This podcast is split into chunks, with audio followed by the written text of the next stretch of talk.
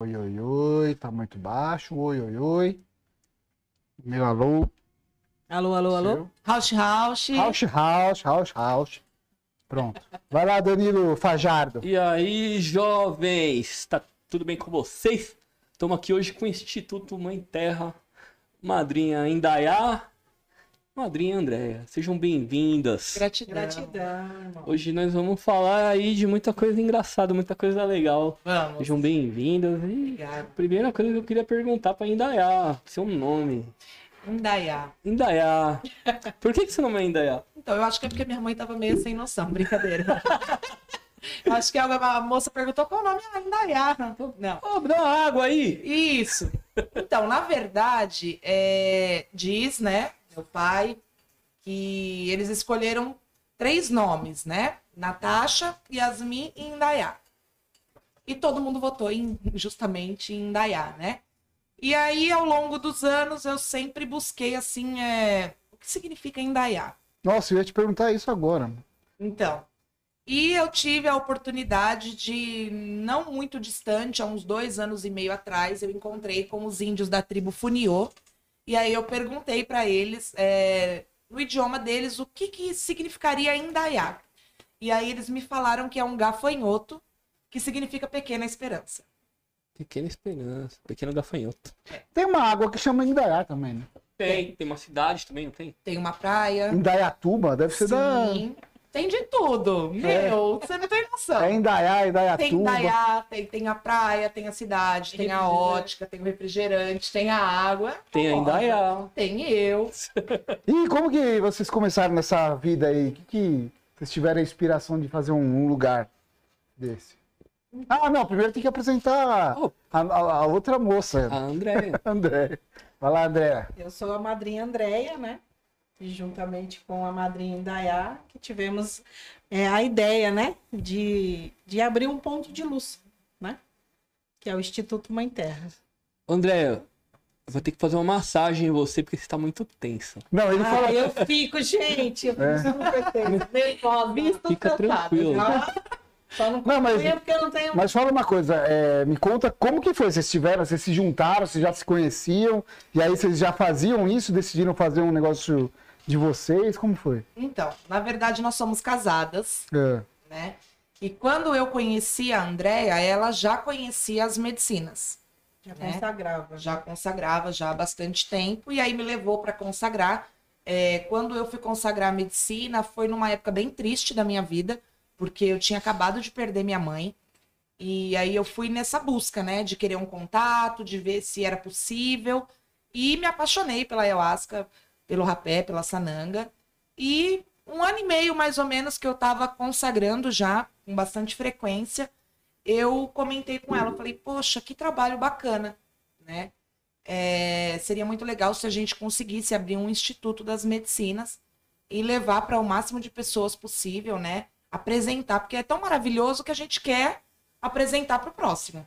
Que é um negócio que faz bem pra vocês, tá? Não, vai fazer pros Sim, outros também. Vai fazer para os outros, é basicamente isso. Mas aí ela falou: Meu, a gente não, não tem, né? A gente está acostumado a consagrar em outro instituto, a gente não tem um espaço, é, não temos assim nenhum um meio de, de início, né? E aí essa ideia adormeceu. Adormeceu, e há um ano atrás, mas vai fazer um ano, né? é, essa ideia surgiu novamente.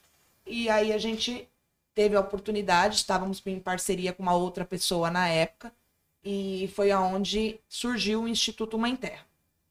E a nossa inauguração ano passado foi dia 31 de outubro. Eu acho que você estava nesse trabalho, não estava? Acho que foi no segundo. Você foi no segundo? O tema de inauguração foi o despertar. E foi muito mágico, porque dia 31, dia das bruxas, é, ano novo celta, e o tema já fala por si só, né? O despertar. Então, fantástico. foi uma noite assim mágica, realmente foi incrível. Era lua cheia, então foi uma, uma estreia assim. Essa lua tem história, né? Tem, tem, tem. Aliás, Você tem tem uma história. história, né, Cala a boca. E foi muito lindo, muito incrível. E assim, é, a gente deu muita sorte, porque no decorrer desse um ano, a gente conheceu muita gente incrível. É, muita, a grande maioria da galera que tá com a gente iniciou no Instituto Mãe Terra. E Tipo, a primeira vez deles lá. isso, a primeira vez que consagrou foi lá. A gente até hoje, né, sempre tem pessoas de primeira vez, é muito comum. Pessoas que estão vindo por diversos motivos e vêm consagrar com a gente. E é muito incrível. E a gente, depois, né, dessa parceria, que durou pouco tempo, durou dois meses apenas, eh, a gente abdicou da nossa casa e a parte de baixo da nossa casa, a gente mora num sobrado. E hoje o Instituto Mãe Terra é lá. E teve uma aceitação muito legal, muito bacana do público, do pessoal, dos irmãos. É, eu acho que fica um pouco impactante assim quando você fala, ai, onde é seu espaço? Né? É em campo aberto? Não, nós somos xamãs urbanos, né?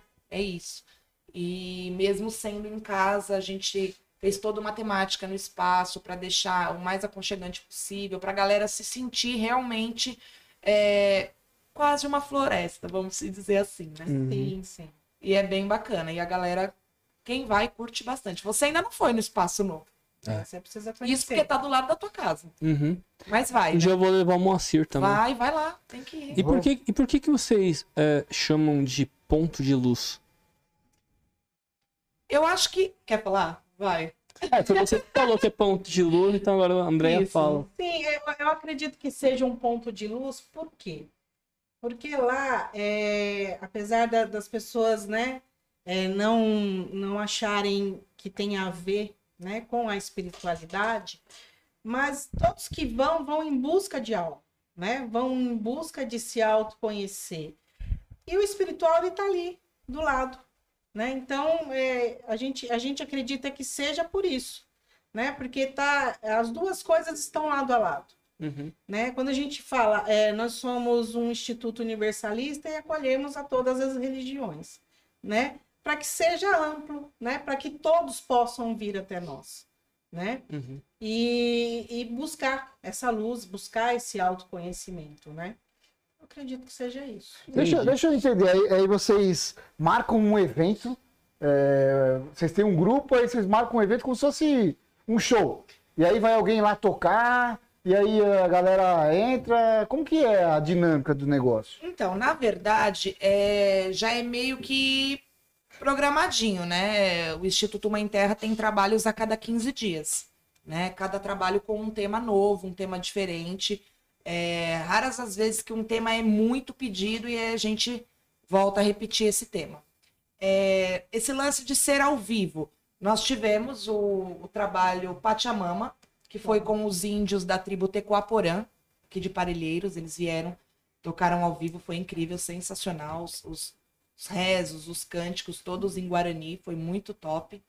É, vamos ter novamente ano que vem, inclusive a gente pretende né, que seja lá em Atibaia. Estamos tentando trazer o pessoal do, do, do Funiô. Tivemos o Ciranda dos Ciganos, que a gente vai repetir esse tema. Era para ter sido ao vivo também com o cantor cigano Ronald Mello, mas é, houve um imprevisto na hora, não deu certo. Mas na, na grande maioria das vezes, Moacir, é playlist. Né? A gente monta playlist. Então, não, não, deixa, deixa eu entender a dinâmica. Aí eu vou chegar lá no seu espaço, aí eu vou entrar, você vai me oferecer um negócio, a gente vai sentar no chão, e aí vai ter uma música, vai ter umas almofadas. Como que é? Eu quero me ambientar, porque assim, como eu, não- como eu também não sei, eu sou leigo, eu acho que muita gente também não sabe. A gente quer saber como que é o ambiente. Você entra lá e vai tomar ayahuasca na entrada. Não. Como que funciona essa dinâmica toda? Tá, na verdade, o que, que a gente faz? A gente já vem, né, com esse acolhimento, com essa- essas informações antes mesmo do trabalho, né? Então a gente dá todo um suporte pela, pelo WhatsApp, pelo telefone, até justamente para pessoas que são leigas, que não conhecem. As pessoas elas vêm com muitas dúvidas, né? O que, que você vai me dar? O que, que eu vou tomar? O que, que eu preciso fazer? Então a gente sempre passa, né, do resguardo, do preceito antes do trabalho. É, quando chega, você vai preencher uma ficha de anamnese, né? Tem uma série de coisas que a gente precisa saber se você está apto para tomar a medicina ou não. É, tem uma palestra, a gente sempre dá a palestra falando ali uma prévia do que é o asca, o que é a sananga, o que é o que são as três medicinas que, a- que o Instituto Mãe Terra trabalha hoje. por enquanto, né? Sananga, qual que é o sananga mesmo? Eu É o esqueci. colírio. Ah, o negócio que arde pra caramba o olho lá, né? Você já fez, Moacir? Não, ele queria pôr no meu olho, mas você não vai ver. Aí eu falei, não dá. Ah, mas é coisa de minuto. É, né? um minutinho. do É? E você volta com uma visão É de mesmo? águia. Maravilhoso. Eu vou ter que usar isso lá no sítio, porque lá não tem luz. Aí eu vou poder caçar à noite. Então, os índios utilizam justamente para isso. É, sei tudo, pô. eu Tô falando. Arrasou, Moacir. arrasou. E O, o assim, Moacir dá umas viajadas de vez em quando, ele não conhece nada. Aí ele dá umas. "Oh, Não, eu, eu, eu não sei, um monte de gente não sabe. A gente quer tirar dúvida. Não, isso é engraçado. E o Danilo, como já consagrou lá com a gente, sabe que a gente tem uma sequência com as medicinas, né? Então, assim, após a palestra, a gente dá ali depois da palestra uns cinco minutinhos, aí o pessoal vai se ajeitar, vai esticar os seus colchonetes, né? Seu travesseiro, seu cobertor, a gente vai lá distribuir o rolinho de papel higiênico, o baldinho, que é o fiel companheiro. Amigo de todas as Isso, amigo de todas as Essa parte aí que eu tenho medo. Mas é como, né, a gente tava conversando, é meio que relativo. Não, mas É. só de pensar na, nessa visão, eu já falei, nossa, mano. Se eu ver alguém vomitando do meu lado, eu vou vomitar de Não, pior que não. É, É? Bem, bem, bem tranquilo nesse sentido. E aí, depois que o pessoal tá todo mundo arrumadinho ali, a gente vem com a sequência, a gente começa sempre com a sananga, que é o colírio, né? Que é pra tirar toda a panema, pra abrir o seu terceiro olho, abrir a sua visão. E aí vem com o rapé. O rapé ele é um centralizador, né? Então ele vai acalmar, vai tirar aquela tensão, aquela ansiedade, vai preparar o teu corpo para ir receber a ayahuasca. E aí a gente serve a primeira dose, geralmente são duas doses, né? É, existem pessoas que têm necessidade de uma terceira, quarta dose, a gente serve no decorrer do trabalho. O Danilo realmente. O, o Danilo é, abriu o programa dele, que é, É. essa com ele é só três doses que funciona. É, geralmente é. Mas tem pessoas que com uma dose vai, vai ficar na força o trabalho inteiro, inteiro, exato. né? Quanto tempo dura esse- essas doses? né? Então, lá no Instituto Mãe Terra, a gente faz sempre seis horas de trabalho. Nossa, mano. né? É, tem a grande maioria, acredito eu, não vou generalizar, mas a grande maioria dos institutos fazem quatro horas de trabalho, né? Sim. Lá no Mãe Terra é seis horas, porque eu acho que é a gente né, entrou aí de acordo com as nossas vivências, que seria um tempo Legal. bacana, não muito extenso, até porque não tem como, né? Somos xamãs urbanos, não dá pra gente fazer como nas tribos, um trabalho de 12 horas. É, e quatro horas eu acho um tempo um pouco curto demais. Então a gente tentou alcançar ali o meio termo. e- Mas aí, aí começa que horas e vai até de manhã, é isso?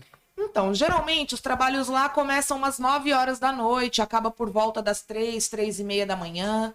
Mas a galera pode ficar no instituto até às 7 horas da manhã, porque após a consagração a gente tem uma mesa de café, tem a sopa da Madrinha Andréia, que é muito famosa. Ah, é? E aí a gente vai, onde a gente vai trocar uma ideia, bater um papo, as pessoas, principalmente as de primeira vez, Trocar querem, experiências. querem né? muito Sim. contar como foi a sua vivência, querem tirar dúvidas, e a gente sempre faz aquela roda de conversa e bate um papo, é bem Dessas, dessas conversas, assim, qual, conta alguma interessante, assim, uma experiência que, tipo, marcou. Então, tem uma que me marcou bastante, não é uma, uma vivência muito longa, é recente, já foi aqui no Espaço Novo. É um rapaz que veio consagrar com a gente, ele veio junto com a mãe, com a, a madrasta também, e o tio, e ele é ateu, né? E ele veio assim com muitas dúvidas, bem Bem cético mesmo. bem cético, né? Porque ele não acreditava que ia acontecer nada, que ele iria ver alguma coisa. Ah, mentira, um ateu cético. é, Não mas acredito. muito, mas é assim, muito, porque existem vários, né? Ele pensava que não ia acontecer nada com Nada, que ele não É, ia ver nada, exatamente nada. E a vivência dele foi muito intensa, tanto é, dele com ele mesmo, quanto externo para nós que estávamos cuidando. Foi muito forte, foi muito Intenso. intenso. É, e quando acabou, que a gente sentou para conversar, eu falei, e aí? Como foi? Ele, madrinha. Nem te Foi conto. muito ele. Eu vi Jesus. Foi- Ele falou que jogou xadrez com Deus. Nossa, que legal, cara. Danilo, na hora eu lembrei de você. O pessoal reclama, né? Para de jogar xadrez. É, porque daí eu tive que perguntar pra ele, e aí, quem ganhou? Eu tive que Essa perguntar. pergunta E aí? tinha que ter sido Tinha que ser. Ele né? falou, foi Deus. Eu, ufa, legal, que bom. É, né? deixou o ego pra... É, bacana. Então, assim, foi uma vivência muito. Mas ele, ele começou a acreditar em Deus?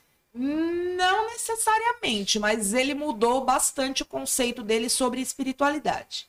né? Porque ele não, não só não acreditava em Deus, ele não acreditava em absolutamente nada. Nada, nada, nada. Então, assim, ele viu muita coisa, né? Isso aí é óbvio. Aconteceu, porque eu acredito, ele contou que jogou xadrez com Deus, mas eu acho que tem uma profundidade muito grande nisso. Né? Porque você vê que, assim, não era tão. Não era um nível tão alto. Tem- Porque se ele uma- fosse um, um ateu, assim. Sei lá, não sei um nem ateu religioso. ele não ia falar que jogou xadrez com Deus. Uhum. Aqueles ateus que, tipo, é, que tenta provar pra todo mundo que Deus não existe. É o, é o famoso ateu religioso. Uhum. Ele não é assim. Não. Eu acho que ele faz mais aquela linha assim, ah, eu sou ateu. Tá, vai com Deus, É, claro entendeu? que, na verdade, acho que é mais todo mundo meio que nasce com a família no meio, no meio de uma religião. Tem um espaço na sua cabeça que, na minha concepção, é o espaço da fé. Sim. Não importa o que você vai enfi- enfiar lá dentro, mesmo que se for ciência. É um espaço reservado. Que você tem a fé na ciência, no em Darwin, ou em qualquer outra religião, mas tem um espaço na cabeça que é, que é fé, mano. Sim. É, você aprende com, com o passar do tempo, né? Você- E, e deixa eu perguntar uma coisa. Você acha que, por exemplo, uma pessoa que é ateu, é, ela, ela consegue. Como, como que ela se transforma? Como que ela começa a acreditar em Deus, na espiritualidade, sem as medicinas? Tipo, como que é esse processo assim? Olha, Uma pergunta bem filosófica. é, achei interessante. Olha, sinceramente, eu não sei te dizer como isso seria possível. Porque eu. Mas é exemplo, possível. Ah, acredito que seja. Acho que todo mundo tá aí apto a mudar de opinião, né? A buscar verdadeiramente, às vezes, alguma experiência muito intensa, muito forte, pode vir a acontecer com aquela pessoa e ela mude totalmente o conceito dela. E eu acredito muito no que o Moacir falou.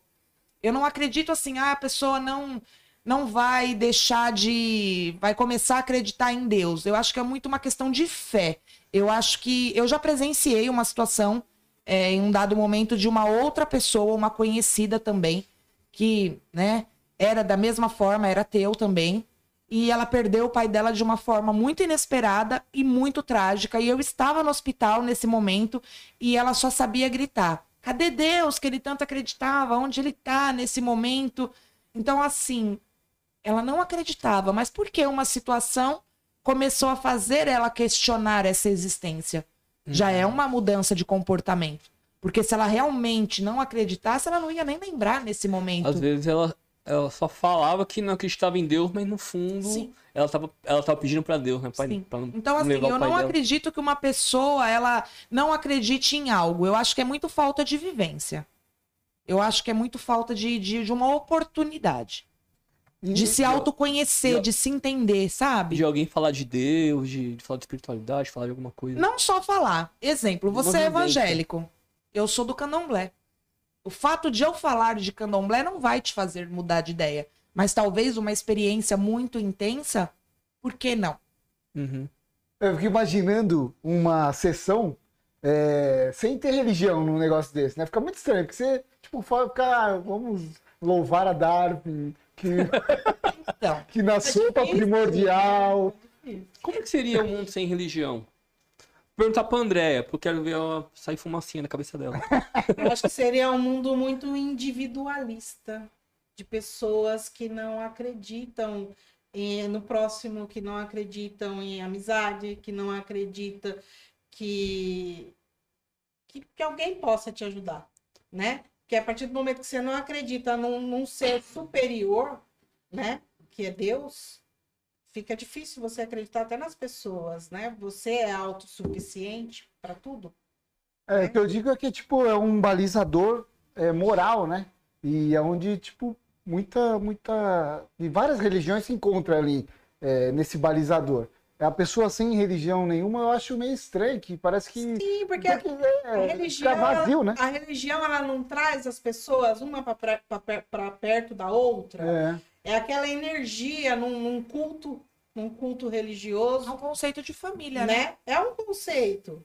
É um conceito, então é difícil, né? Eu acho que é, é Acho que nos, nos tempos mais primórdios, assim, é, acho que foi importante pra ter uma regra, né? Ter uma, uma conduta, né? No tempo que não existia lei, sei lá. Acho que foi uma, uma forma de organização social também. Sim, impõe total Imagino. limite, né? impõe limite, disciplina, Respeito. respeito. É, é importante. Medo, dependendo. Sim, bastante. Super concordo. E, e fala uma coisa, a gente fala de. é, a gente sempre discute aqui essa parte de. Como que a gente prova? Nossa, eu babei. Como que a gente prova que é, Ao vivo, é, que é espiritual e não é uma coisa da própria pessoa que ela tá viajando na Então. cabeça dela mesmo? Eu vou te responder da forma que eu ouvi de um antropólogo, né? Quando foi perguntado a ele sobre é, o culto dos eguns, né? O que que prova que não tem uma pessoa embaixo daquele monte de tecido? Nada. Nada prova nada. É a fé. Então, Como que é esse negócio aí? É, o Isso aí é aquele negócio africano que fica rodando? É, aquilo lá é- são os zangbetos, né? Pode, pode ser. Pode ser, acho que se encaixa legal também. Não deixa de ser um culto aos eguns, né? É, o que, que prova que ali embaixo não tem uma pessoa? Nada. Nada prova nada. A minha fé me diz que não tem. A sua pode te dizer que tem. Uhum. Você É- entendeu? é A mesma coisa acho que funciona com, a, com as medicinas, com a, com a espiritualidade em si. Ah, e o que, que me prova que tudo isso que eu tô vendo numa vivência com a ayahuasca não é da minha cabeça? não, então, uma, uma vez a gente estava conversando sobre isso, e falei assim, uma, uma coisa que provaria que não é uma coisa minha, é eu saber alguma coisa de você. E super É, acontece. então, aí é uma prova assim, não tem nada na minha cabeça. Eu tô falando uma coisa que é dela. Isso. Quem, meu, só a ligação, aí é espiritual. Senão, o cara tá viajando na cabeça dele. Agora você fala assim, ó, aconteceu isso com você? Aí eu falei, mesmo. Aí, ferrou, aí não tem E explicação. você passa, né, a entender quando as pessoas que, né, dentro das medicinas têm a oportunidade de fazer uma regressão espiritual, eu tive, né, eu sempre brinquei assim, ah, eu nunca seria professora ou médica. E nunca entendi o porquê. E logo de cara, acho que, se não me engano, se não foi na primeira, foi na minha segunda vivência com, com a ayahuasca, eu fiz uma regressão e eu me vi numa aldeia indígena é, em volta de uma fogueira com uma série de crianças, né? Os curumins. E eu, eu, eu consegui ver que ali eu estava ensinando algo, né? Era como se eu fosse uma, uma professora. E aí hoje eu entendo por que, que eu não seria, entendeu? Eu não teria hoje, eu não tenho hoje a paciência que eu acho que eu tive naquela outra vida. Você já gastou toda a sua paciência. Já foi naquela encarnação, já deu, né? Então eu acho que está muito relacionado a isso. E lá acontece bastante, né? Você tá muito comum. Eu e a madrinha Andréia estamos lá no trabalho cuidando. Vem o Danilo e fala: Nossa, madrinha, você não sabe o que, que eu vi. Você foi minha mãe na vida passada. Eu já fui mãe, eu já fui avó, eu já fui tia. Sabe? A madrinha Andréia. vários. Sim. Mãe de vários. Quando, Ah, quando- mas aí é estranho, né, tem, mano? tem uma coisa assim que eu percebi nelas, que tipo, achei muito legal, é que elas cuidam muito, sabe? Tipo, é, às vezes você tá lá deitado, ela vem, tipo, vem e te cobra, assim, igual mãe mesmo, sabe? Isso é muito gostoso, cara. É por isso que todo mundo acha que elas são mãe, tia, avó, né? Mas eu, eu senti mais ou menos isso. Daí, tipo, você tá lá na força, É uma coisa vai, que a gente. vai sentir isso também, né? é uma coisa que no Instituto Mãe Terra, tanto eu quanto a Andrea e agora os guardiões, né, que é a Jaqueline e o Cauê, são os cuidadores junto com a gente, a gente sempre passa isso para eles. Eu acho que desde o primeiro momento é, em que falou é, da existência do Instituto Mãe Terra, quando a gente foi montar como seria essa dinâmica, é, a o principal a principal coisa ali sempre foi a forma de cuidar, né?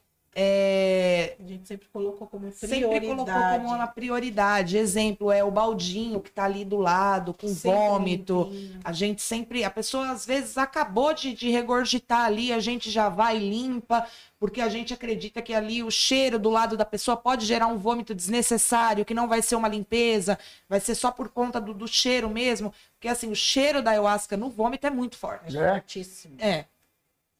Muito, muito. Eu acho que mais intenso do que o gosto quando você vai consagrar, quando você ingere, é quando você vomita a ayahuasca. É, Bem potencializado. Você Então, toma ele de, de novo de volta. é, basicamente isso. Então a gente tem esse cuidado, né, de acompanhar a pessoa até a porta do banheiro, esperar ela para levar ela de volta, né, por conta de uma tontura, de estar ali meio assim, de estar cobrindo, da pessoa pedir mais coberta, a gente levar, encher sempre com água fresquinha a garrafa. E é uma coisa que, por incrível que pareça, é, muita, muita gente que vem para uma terra vem com essa carência de alguns espaços. Isso me assusta. Porque ninguém dá esse auxílio aí, deixa a pessoa Não largada. generalizar. É, Tá? a gente não pode. É, não tô aqui para julgar outros pontos de luz, ao contrário, mas eu digo que quando a gente faz dessa forma, é por uma carência nossa em um dado momento, Sim. por carência das pessoas que vêm, né, por falar não, tem que ser assim. É muito mais gostoso, muito mais tranquilo para a pessoa que está ali no processo se, se sentir esse cuidado, né? Se, então para nós é, é natural, bem bem tranquilo. E o que que vocês... Qual, qual tipo de trabalho que vocês desenvolvem lá no Instituto Mãe Terra? Social, você fala? Trabalho em geral, tipo, esse trabalho da, da- das medicinas, né? E tem mais algum outros que vocês falam? Tem. É, recentemente, é, como eu falei, eu sou do Candomblé, a André é do Candomblé, mas através da das medicinas, muitas pessoas é, se identificam muito com a linha de Umbanda, com a linha de Candomblé. E Mas o trabalho de vocês lá, tipo, é ligado com o candomblé ou não? Não. Ou é uma coisa diferente? não, é universalista. é universalista e espiritualista. Universalista... O instituto é universalista. A gente segue mais a linha xamânica, né? A maioria dos trabalhos são na linha indígena, na linha xamânica, mas existem exceções. Exemplo agora, né? Que é o tema do dia 25, que vai ser sorteado hoje aqui, né? Uma vaga para participar do trabalho. Vai ser Caminho das Índias, uma noite de mantra. Vou colocar o nome do Moacir pra ser sorteado. Acho legal, bacana. Mas tem que ir, assim. É. A, E a gente vai a Erika vai ficar doida. a gente vai pegar o que aí com esse tema? A egrégora é hindu, né? Os, in- os deuses, é Ganesha, Shiva, essa galera toda. Mas a grande maioria dos trabalhos não, não é uma única egrégora, né? A gente tenta pegar mais a linha indígena. Essa, essa egrégora é tipo. É uma, uma ligação espiritual? Tem espírito? Como que. Tipo, ou é só uma. É só um tema mesmo? Então, eu acredito que quando a gente coloca um tema, né? Exemplo, um bandaime. é, a gente vai tocar os cânticos, os ícaros vão ser de umbanda. Automaticamente você está atraindo aquela energia para aquele ritual, para aquele momento, né? Então, a probabilidade de você ter um contato com esse tipo de energia é muito maior, né? Eu não posso te falar que você vai ver Xangô, por exemplo, no caminho das Índias. A probabilidade de você ver Ganesha é muito maior, entende? Mas é, a gente às vezes pega uma única egrégora assim. O tema, o tema é tipo um condutor. Assim, Isso, ah, é você um vai se condutor. conectar agora com tal. Isso. Os cânticos já trazem isso, né? Os próprios cânticos das playlists. Quando você fala que o- é universalista, então que tipo, você consegue fazer a pessoa se conectar com qualquer fé que ela tem. Exatamente. Cada um chega com a sua fé. E vai mas ver. todos vão se conectar. Então ele é, é um facilitador ali para ela se conectar. A ayahuasca é um. Que, que, que- como você define a ayahuasca nesse sentido assim? De tipo. O que, que, que ela representa pro, pra espiritualidade? Ela é só um.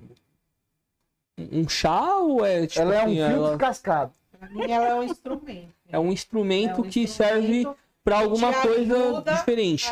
pra cada um. A expandir, A né? expandir. Ela não é uma coisa só, ela, pra cada um ela é uma, ela é uma, uma coisa diferente. Ela já tem por si vários nomes, né?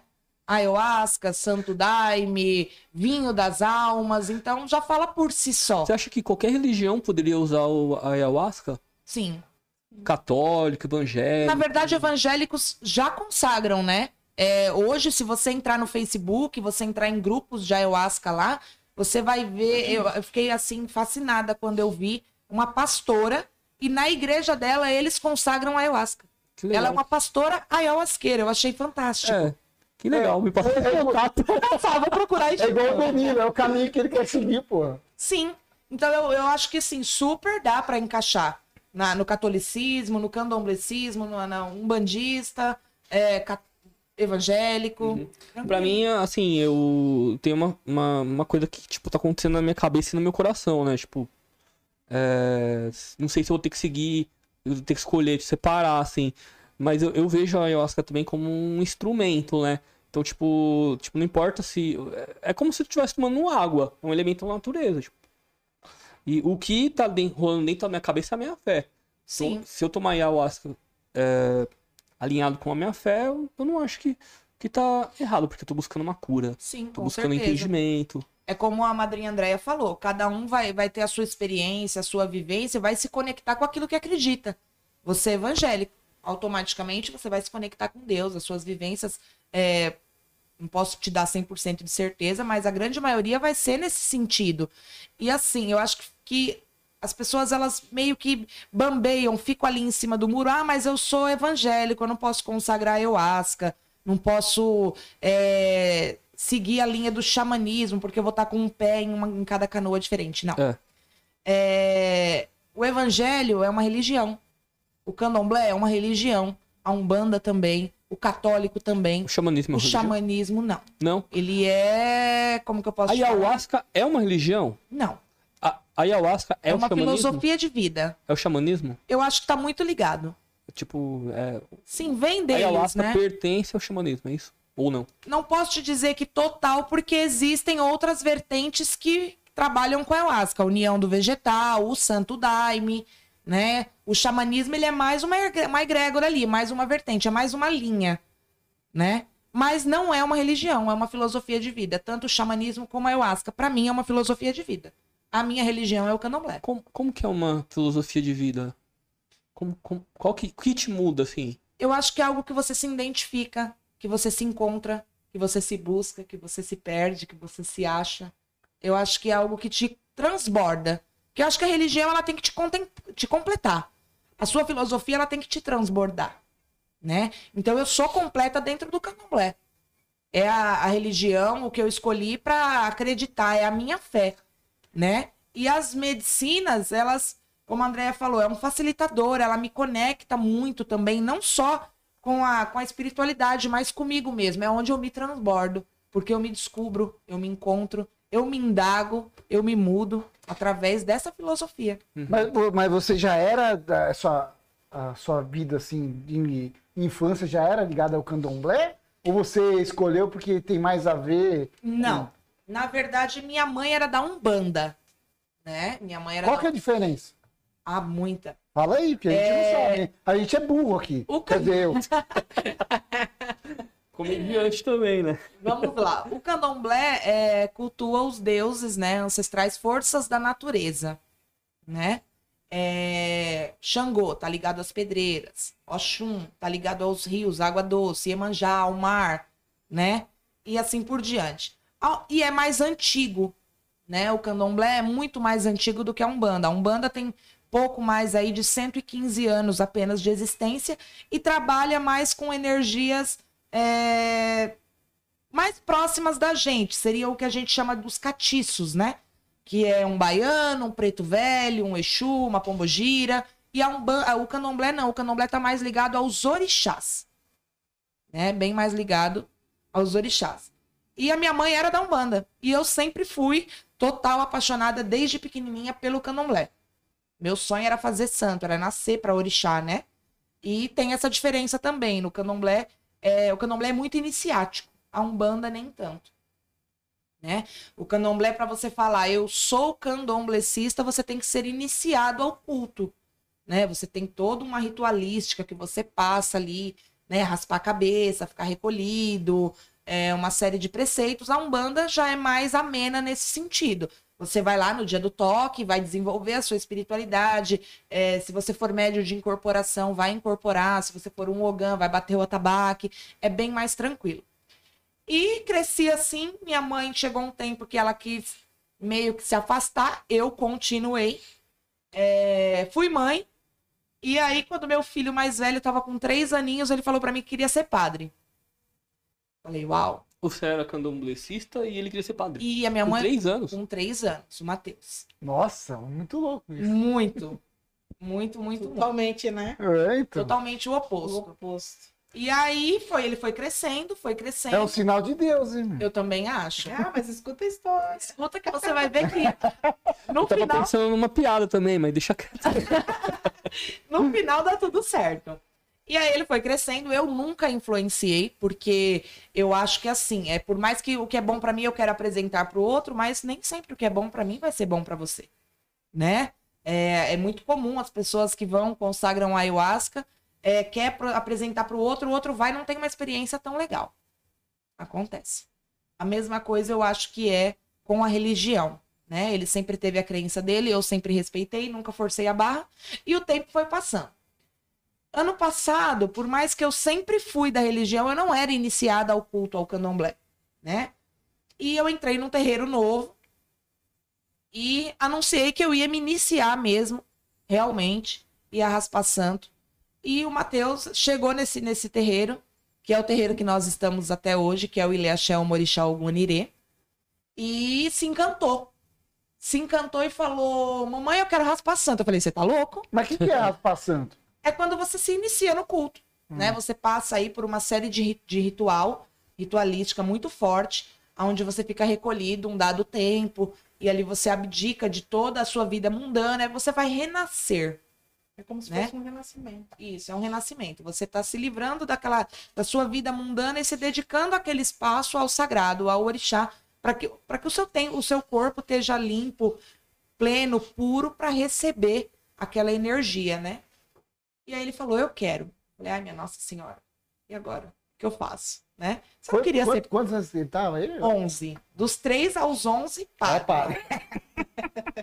E eu, legal, né? E aí, e a minha, olha que engraçado. E a minha outra filha, é, com sete. E até então ela queria o candomblé, ele não. Aí eu falava amém pra um e axé pro outro. legal. Namastê, house, house, aleluia, tamo tudo certo.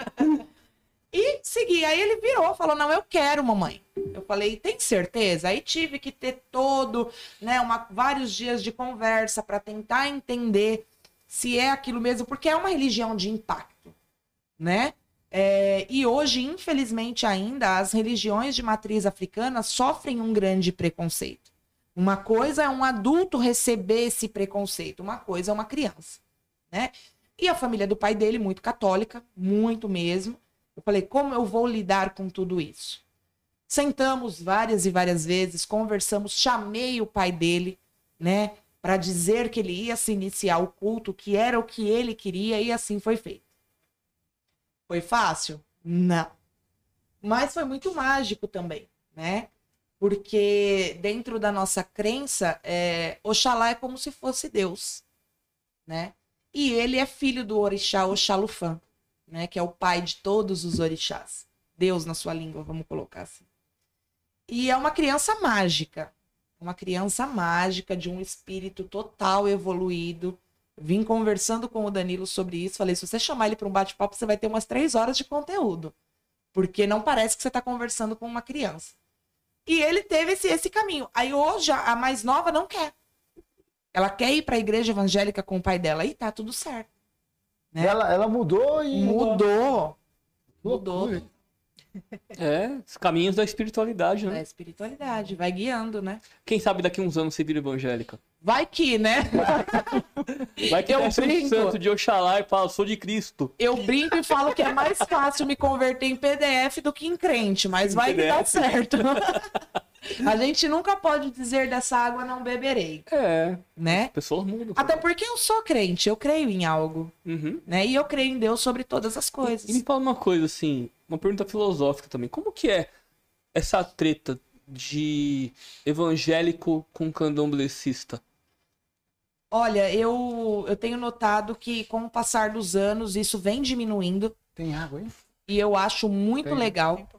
É, que está diminuindo, mas infelizmente a proporção que diminuiu ainda é muito pequena comparado ao que o povo de matriz africana, das religiões de matriz africana merecem, né? É, eu acho que é muita falta de conhecimento, talvez, né? É, o medo do desconhecido acho que causa um pouco isso. É, posso dizer também que, infelizmente, é, o povo de Candomblé acaba contribuindo um pouco, algumas casas, né, que, que conduzem aí de forma divergente, né?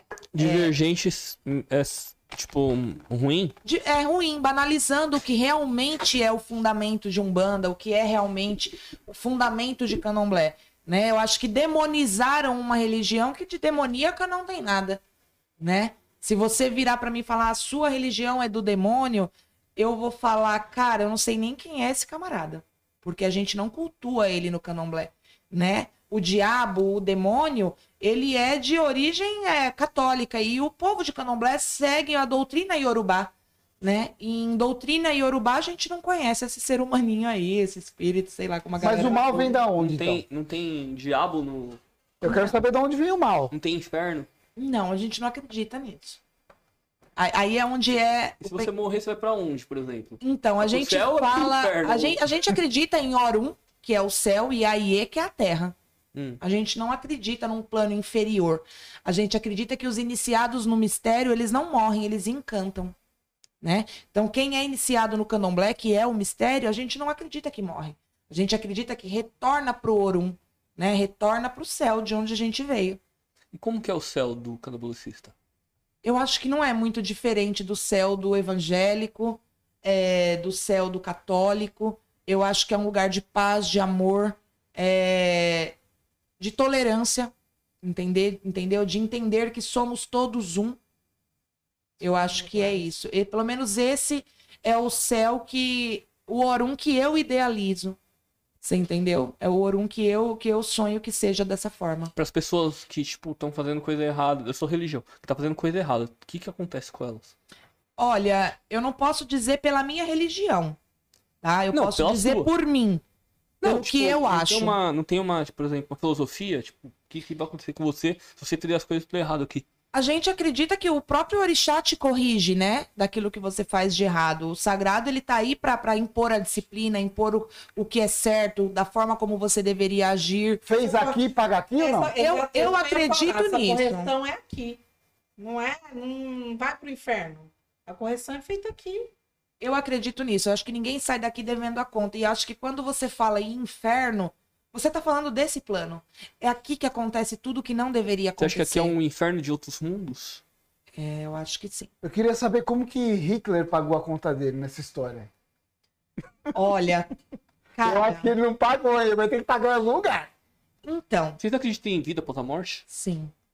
Então tem um céu e também volta depois. Eu acredito que assim, é... exemplo, você vai virar pra mim e vai falar: Poxa, Indaiá, um bebê que acabou de nascer, ficou 10 minutos e morreu. Qual era o karma desse, desse bebê, desse, desse, desse espírito? Aí é onde o meu ponto de vista, o meu acreditar, é que se ele ficou apenas 10 minutos de olho aberto e fechou, só faltou naquela vida que ele veio na outra aqueles 10 minutos.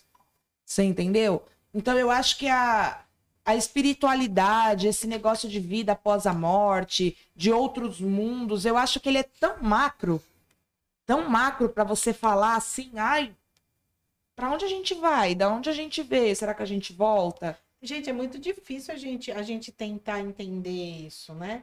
É. Porque hoje, vamos, vamos colocar, hoje a gente vive, tem, a gente tem as redes sociais, não tem? Uhum. Vamos colocar assim, a gente tem as redes sociais. Você vê as pessoas, todo mundo feliz, todo mundo, né? é, mostrando algo. Mas será que a, a vida real daquela pessoa é aquilo tudo que ele mostra? Uhum. Ah, no Instagram nunca é. Nem a foto não é igual. Eu falo, No Instagram a gente reserva. difícil. No, no É difícil Instagram. a gente tentar entender isso, né? Fica Sim. difícil, porque nós, como seres humanos, a gente não sabe da vida do outro. Sim. Né? A gente não sabe. Às vezes você tá me vendo aqui, eu tô muito bem aqui, mostrando para você uma coisa legal, e, e, e eu tô com puta de um problema, tô triste, tô depressiva, tô isso, tô aquilo. Entende? É isso, é difícil, né? A gente tentar entender. É difícil. Uhum. É, no Instagram a gente sempre reserva, tipo, pra postar só coisa boa, parece, né? É. Sim, No- é nas parece que redes no- sociais, né? Quem Não, quer postar sei, eu coisa acho que- ruim? A gente Acho que no quer causar Facebook- inveja, né, mano? Eu, eu tenho uma sen- certa sensibilidade com foto, né? Porque eu sou fotógrafo. Então, às vezes, tipo, eu olho as postagens das pessoas e consigo é, entender se a pessoa tá passando por uma fase boa ou ruim só pelas fotos das pessoas. Se tá muito escura, se a pessoa tá muito triste. Foto preto e branco. O cara tá depressivo. Aí o povo fala, né? Nossa, essa sua foto de perfil você tá tão bonita. Você não quer que eu seja feia até na rede social, né, gente? Calma, vamos Eu tentar. vi um comentário um dia É. que falou assim, nossa, mas você, você encolheu a barriga. Você queria que eu fizesse o quê? Pô, estupasse? Verdade. Nunca, nunca é a realidade, né? Do ao vivo e a coisa. É. Então fica muito, fica muito complicado, né, de falar pra onde vai, da onde veio, se volta, se não volta. Se pagou ou não, como Se você pagou disse. ou É. não. Talvez o cara pagou Mas a gente não sabe. Às vezes a- o, o Ou se não kardecismo. falou, ele voltou. É, então, o kardecismo que fala, né? O cara vai vindo até pagar, pagar, o cara É, vai sofrer. Às vezes é um processo de mudança. Sim. E eu acho que assim, eu acho que vai muito de entender. Exemplo, você citou Hitler, né? Pode ser que o que eu vou falar aqui agora vai gerar uma polêmica. É isso que eu adoro, pô. Eu também Vai, vai. Ai, Mas será que alguém parou pra pensar que talvez a- ele veio com essa missão de tirar tantas vidas, de fazer tanta coisa negativa, Tanto sofrimento. tanto sofrimento, talvez porque aí você vai falar, poxa, mas por que que uma criança merecia morrer com uma bomba que o Hitler soltou? Você não sabe. Por que, que as pessoas mereciam morrer de inanição? Sim. Entendeu? Talvez ele tenha sido um instrumento para fazer com que outras pessoas cumprissem a sua missão. Você entendeu? A gente costuma falar que para morrer basta estar vivo, né? De repente você vai me ver aqui, eu saio na rua, tropeço numa pedra, bato a cabeça e morro. Então tudo é um pretexto. O, a- a- o ser humano tem uma mania de arrumar um pretexto para a morte. Não, não, a gente quer explicar, né? É, quer explicar o porquê. E a a gente única coisa que você, você tem certeza é que você vai morrer. É, É, a gente sabe o dia Como que nasce ser? E não sabe o dia que morre, nem a forma. E eu prefiro não saber também. Porque senão, acho que eu sou Mas você, os seus, eu não sei como que chama, você, você tem aquele negócio de receber santos, essas coisas? Sim. Tem? Eles te falaram já o quê?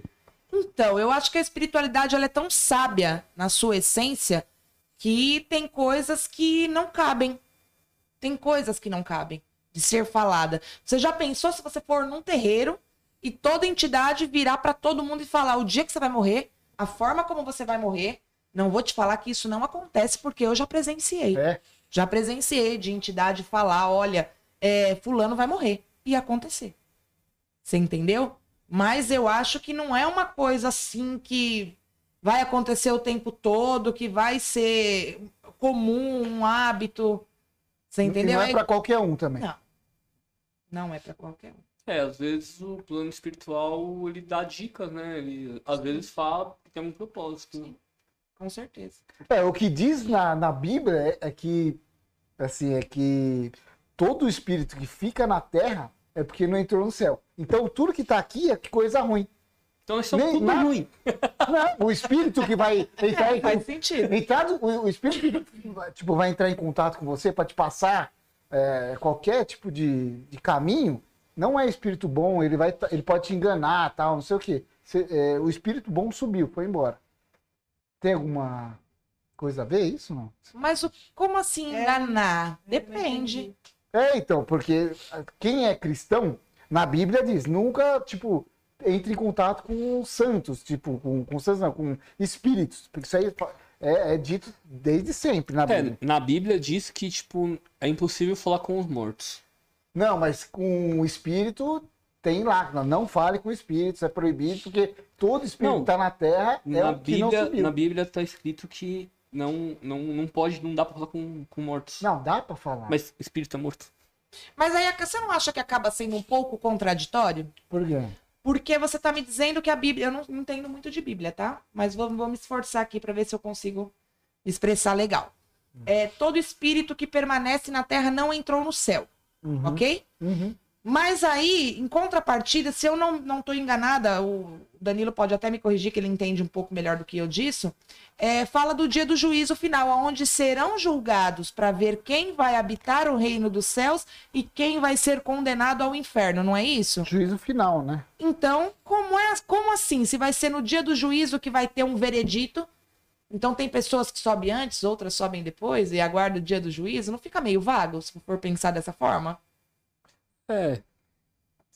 É que eu acho que o juízo final é, é, é- é outra coisa, né? Já foi uma hora já. Já. Tem, ó, tem a galera falando. É, coisa. deixa eu falar uma coisa antes de vocês continuarem essa, essa- esse bate-papo. Queria falar pra vocês aí, ó, que a gente vai fazer um sorteio hoje do show do Léo Carvalho, que vai ser lá no dia 22 de outubro. A gente vai fazer um sorteio aqui no final e a Indaiá também, a Indaiá e a, e a Andrea, tem que falar padrinhos? Padrinhos? Não, fique em paz.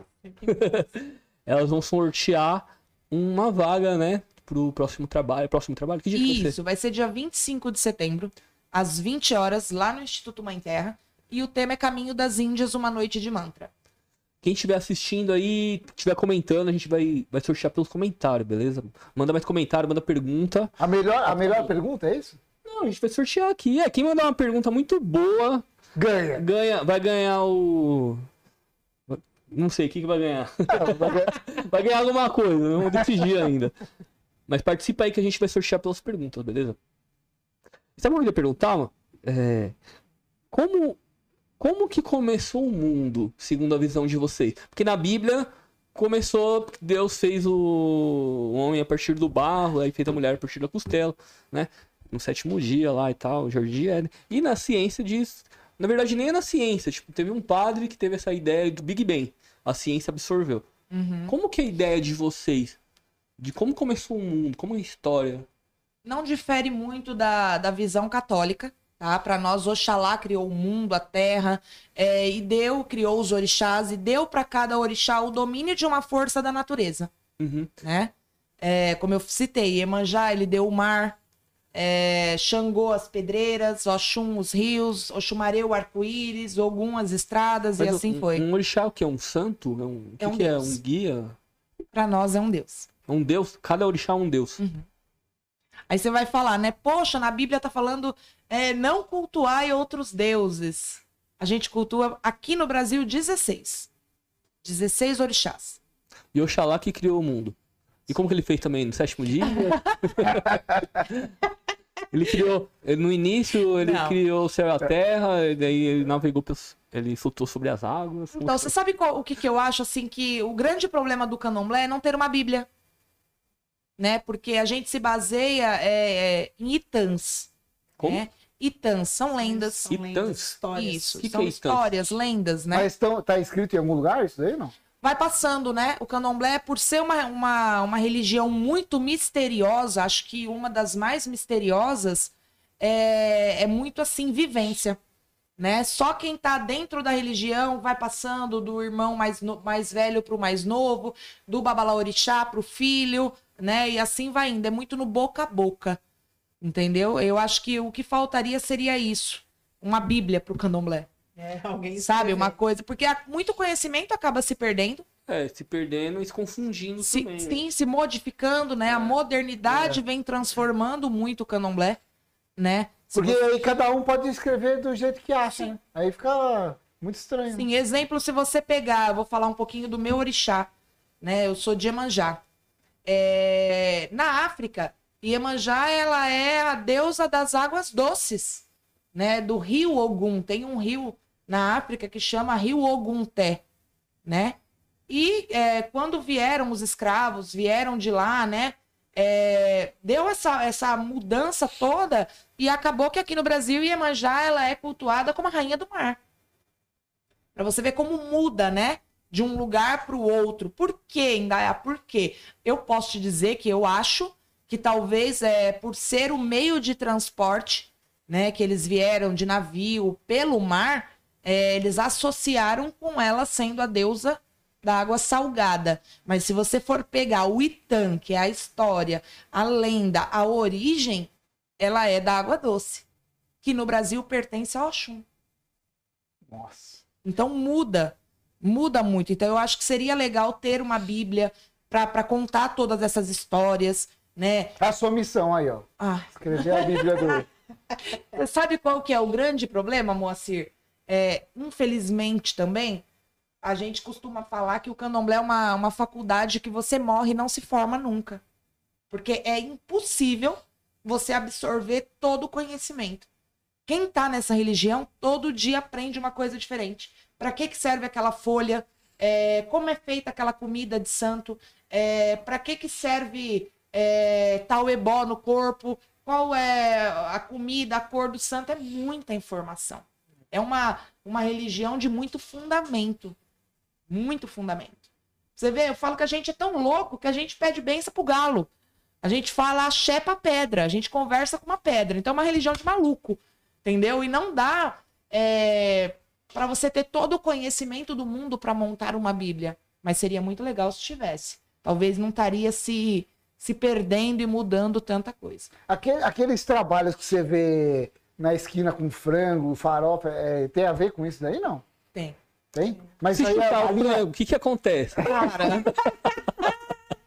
eu, eu brinco muito com isso, né? Porque é, aí volta ao assunto do preconceito, né? É, Poxa, é, eu, fa- eu falo bem assim, pra, pra ser bem sincera, não chuta a minha macumba porque eu não chuto a sua Bíblia. Você entendeu? Você não sabe o porquê. Às vezes você tá vendo ali aquela oferenda em determinado espaço e na tua cabeça é algo pro mal. E foi feito pra saúde, pra melhorar a saúde de alguém, Ah, pra dar tem- caminho de Eu achei emprego era alguém. só pra, tipo, amor, derrubar alguém. Não. Fazer amarração. É, é. Gente, esse negócio assim É porque a gente de- é burro, Então é né? tão mais Por isso que a gente tá amplo que perguntando. isso. É, é muito macro e aí é onde eu te falo do porquê do preconceito. A cabeça das pessoas são micro pra uma coisa macro. É. Você entendeu? É, o candomblé é muito ligado a, a- a cântico, dança e comida.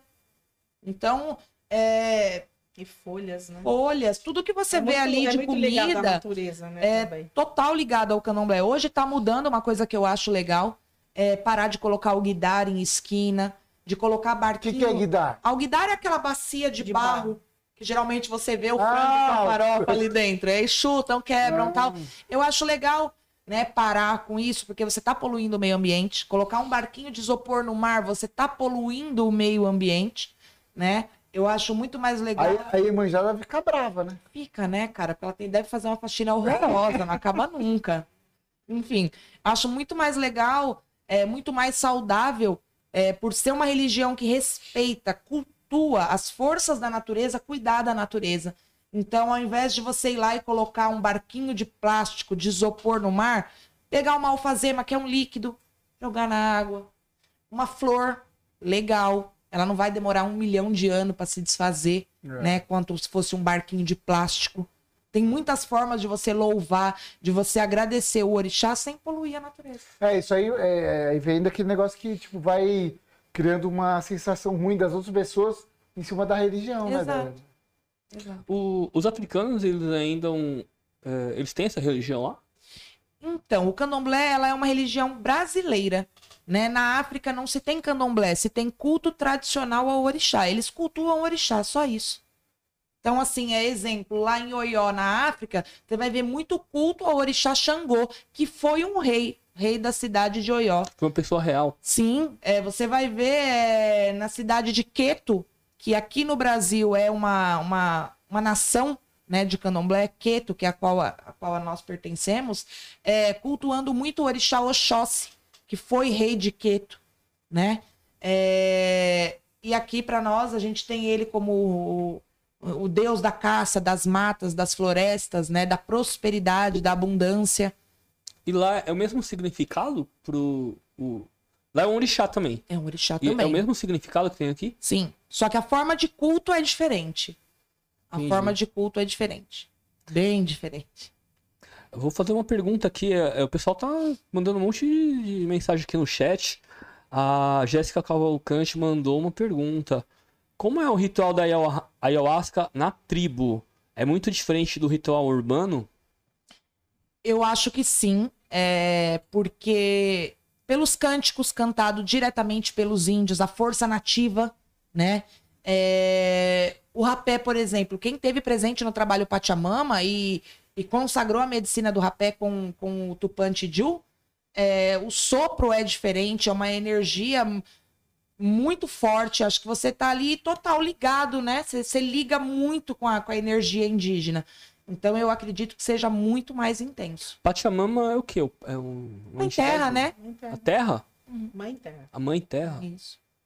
Mas isso é, tá ligado ao xamanismo ou ao, o que que é? Não, na verdade é, tem, é, tem a deusa, né? Pachamama, a deusa mãe terra também. Mas isso é uma, é uma, uma ideia xamanista? Tá ligado ao xamanismo, é, também eles cultuam, né, na, É A galera isso daí, havaiana. né? Isso, a galera havaiana também cultua lá. Tem até aquele desenho da, da Moana, né? Que, que faz da menção ali à Mãe Terra, à Pachamama.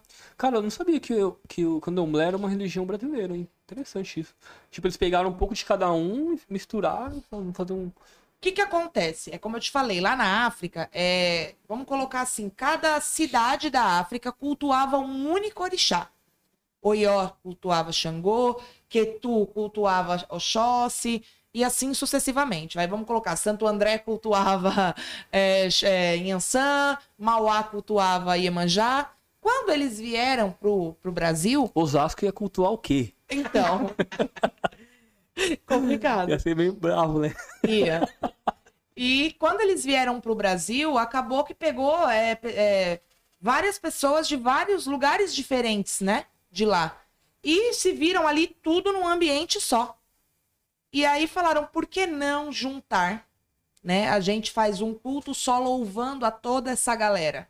Né? Ao invés de é, vocês dois aí cultuarem é, Ogum, é, e eu e você cultuar Oxóssi, você cultuar Oxum, vamos juntar todo mundo, vamos fazer um culto só?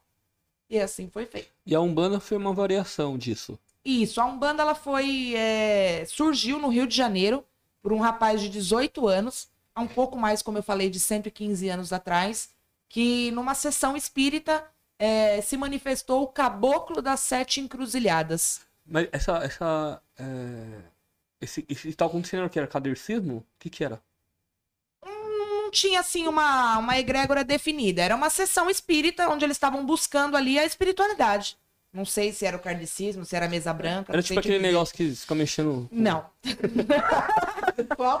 Fica mexendo o copo. Escreve aí. não. Sabe quem gosta de brincar é minha filha. Cresce, dá Ela medo. adora chamar essa galera. E aí veio essa, essa energia, essa entidade se manifestou nesse rapaz é, e falou: a partir de hoje é, nasce a religião de Umbanda, né? E a Umbanda é onde eu te falo a diferença dela pro Candomblé. A Umbanda ela vai cultuar um preto velho, né? Que é a energia de um escravo que habitou na terra. Ela vai culturar, cultuar, perdão, um marinheiro, um marujo, um cigano, é, um baiano, um boiadeiro, um caboclo de pena, que é os índios, né? É a ancestralidade indígena. E o candomblé é mais orixá. Entendeu? É mais orixá do que, do que esses catiços. Tem uma data, assim, da, da criação do candomblé? Não sei te falar com exatidão, mas No sei te- Brasil, né? Não, mas sei te dizer que é, é mais anti... uns 500, mais de 500, 600 anos aí. Por aí, Depende bem do- mais. de cada tribo, né? É. Entendi. Para bem mais. Sendo que o culto ao orixá na África tem mais de 10 mil anos. Então, se você está falando de uma, de uma religião, de um culto que é mais antigo do que o próprio catolicismo, Será do que a tipo, própria Bíblia. É, na África, por exemplo, eles estavam. Tipo, te- teve um rei lá que foi super importante. Eles começaram a ter, ter culto. Aquele, aquele cara que já morreu. Tem alguma coisa a ver com as outras religiões, né? Então, na verdade, no que, que a gente acredita? Como eu te falei.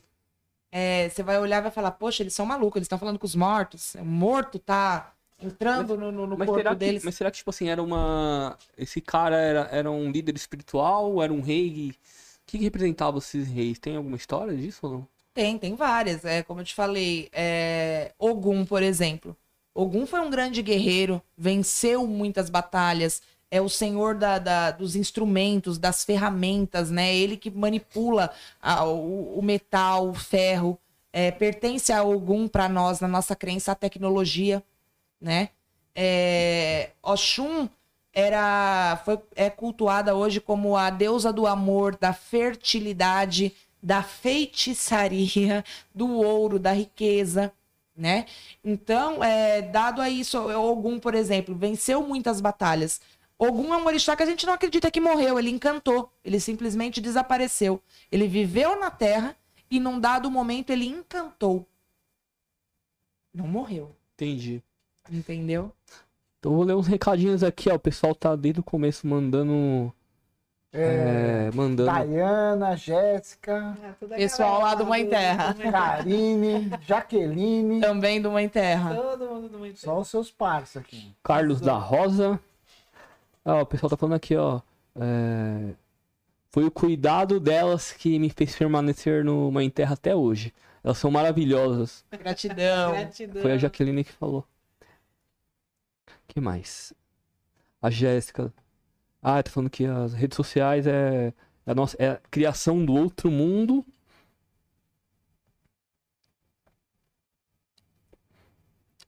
E aí, lembrando a galera aí, ó, é, manda pergunta aí, participa do, do chat. A gente vai sortear daqui a pouco o ingresso pro show do Léo Carvalho. Põe uma música do Léo Carvalho aí pra nós escutar. É verdade, né, meu? Você conhece o Léo, o Léo Carvalho? Não, ele vai vir, né? Você falou que ele. Vocês conhecem o Léo Carvalho? Não, Cara, não. ele, ele é um dos principais compositores. Aliás, ele é, ele é o principal criador das músicas de rezo.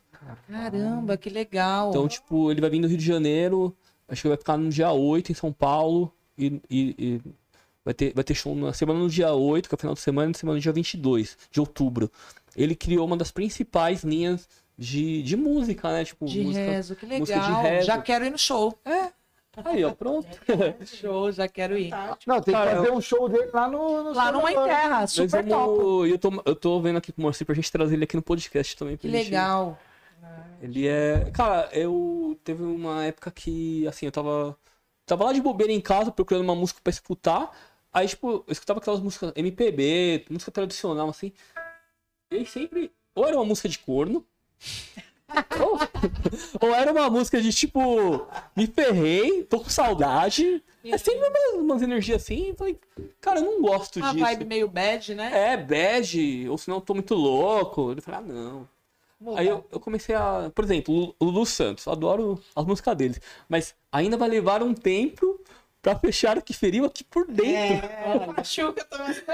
A música é mó legal, não é? A música é, É, legal, a música é boa, né? Então, mas aí eu comecei a prestar atenção na- nas letras. Eu falei, cara, as letras não são tão legais assim. Aí eu comecei a, a É esse conhecer. cara aí? Não. Ué, então errei. Leal Carvalho. Leal, se for o Léo, Legal, pô. Legal. então, aí eu comecei a, a- a descobrir as músicas de rezos. Começou com aquela.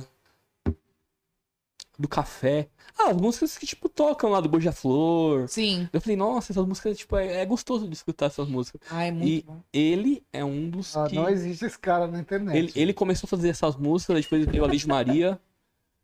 Aí depois vem Elisa Cristal, aí tipo, começa a Rica Silva, que tá bem forte agora, né? É maravilhoso as músicas do Rica Silva. Rezo Mas- Universal é lindo. Escreve aí o nome dele, porque eu não achei. Leal Carvalho. Ah, legal. legal, Carvalho. Falei que você escreveu legal. Pô, eu acho que eu vou usar aquele. Aquele negócio do colírio, né, meu? Eu tô sempre tendo que usar óculos agora, acho que é porque eu tô velho. Será que vai Ajuda, melhorar meu olho? meu? ajuda bastante, viu, Moacir? É. Ajuda muito, né? Mas O- aquilo lá é feito do quê? Sabe? Ó, Então, ela tem princ- ela é feita do som. Ele Ah, o ele tá Leal com a Lê. Carvalho e a de Maria. Legal. Aumenta um pouquinho aí.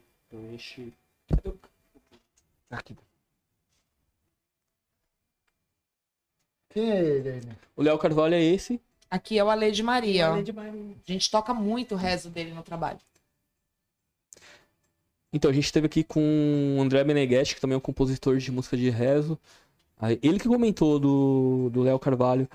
E ele canta as músicas do Léo Carvalho. Cara, cada música, cada letra mais linda, uma mais linda, uma. Não, o dia que ele tocou aqui é aquele negócio da ressonância, né? O, o som que ele faz é diferente, né, cara? Ele ficou encantado com, com o som, com a música, com a, com a energia que é incrível. Top, hein? Gostei. Vou pesquisar Leal Carvalho. Leal Carvalho. No dia 25, que vai ser o Caminho das Índias, é, a gente está vendo também, parece que o Peterson Pell também é um compositor é, de música xamânica, de rezo. É, vamos ver se ele consegue dar uma passadinha por lá. A agenda dele é bem corrida, mas ele prometeu que se ele tiver um intervalozinho, ele vai cantar uns rezos pra gente lá e é bem bacana. E o próximo evento lá, quando que é? Dia 25. Quantas pessoas cabem lá? Média 30, 35 pessoas. Aí, se o cara quiser usar o colírio, ele pode ir lá. A gente começa com a sananga, né? Ah, É, a sananga é a que vai tirar o que os índios chamam de panema, que são as energias negativas. Vai abrir o teu terceiro olho para você ter aí uma visão mais ampla com, a- com as mirações, com a ayahuasca, né? E nos benefícios físicos, a gente sempre fala isso na palestra. Tem uma parte que o Danilo vai lembrar que é sempre da madrinha Andréia. É, a gente sempre fala, né, que ela auxilia bastante para quem tem glaucoma, estigmatismo, miopia, ah, atrofia, alteração das cores e Vistas cansadas. vista. ah eu, meu cara. então a gente começa com a com a sananga. Você havia me perguntado é, do que, que ele é feito. É do suco É. de plantas. Né? Com o, prin- o princípio ativo dela é a ibogaína. Você quer o negócio do sapo de novo aí, nossa. Não.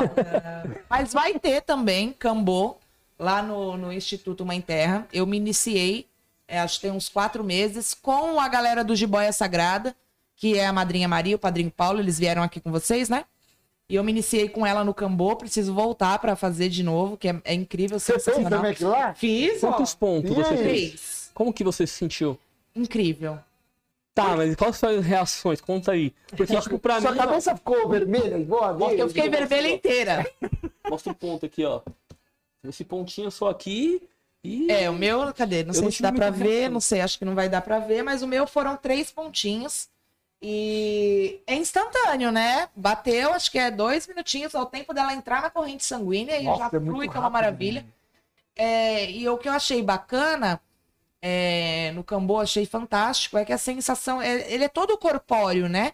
Diferente da ayahuasca que te proporciona miração, que vai te levar aí na sua viagem, é, o Cambô não, o Cambô ele tá para trabalhar no teu físico, né? Para te aumentar a imunidade, para te li- livrar aí de, de doenças, você fica muito mais forte, dá um up bem, É bem top na imunidade. Mas a minha sensação foi assim.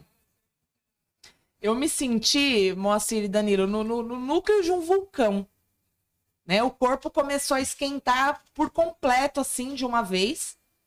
É, o coração parecia que ia ter um troço, né? Porque acelerou muito, uma arritmia muito forte. Mas a Andrea tirou uma foto minha. Tirei. mas acho que- E eu.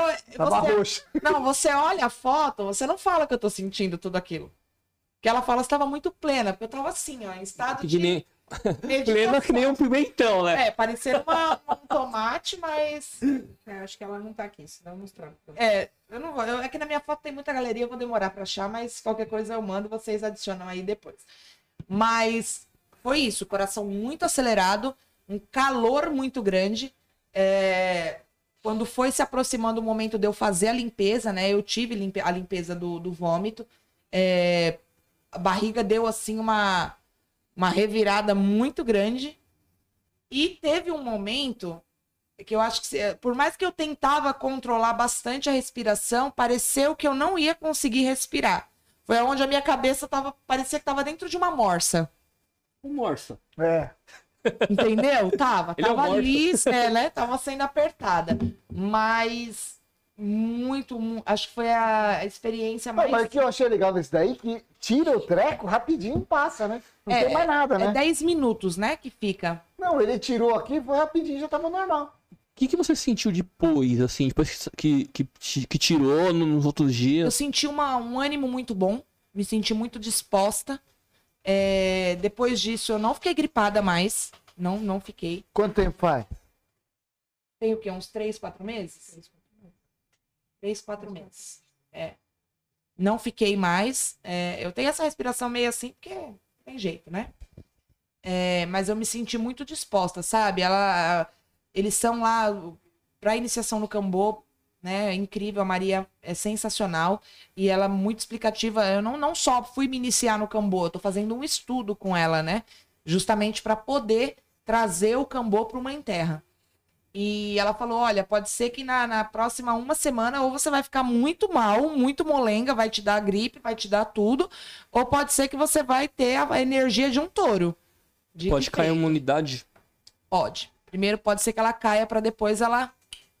Né? o corpo recupera, né? Sim. Recupera com força. Ô, não- Mas, ô, Dani, você sentiu alguma coisa? Porque no outro dia você falou que não sentiu nada. Ele falou, Não, eu senti, na hora eu senti o coração batendo forte, uma calma, igual ela sentiu. Uhum.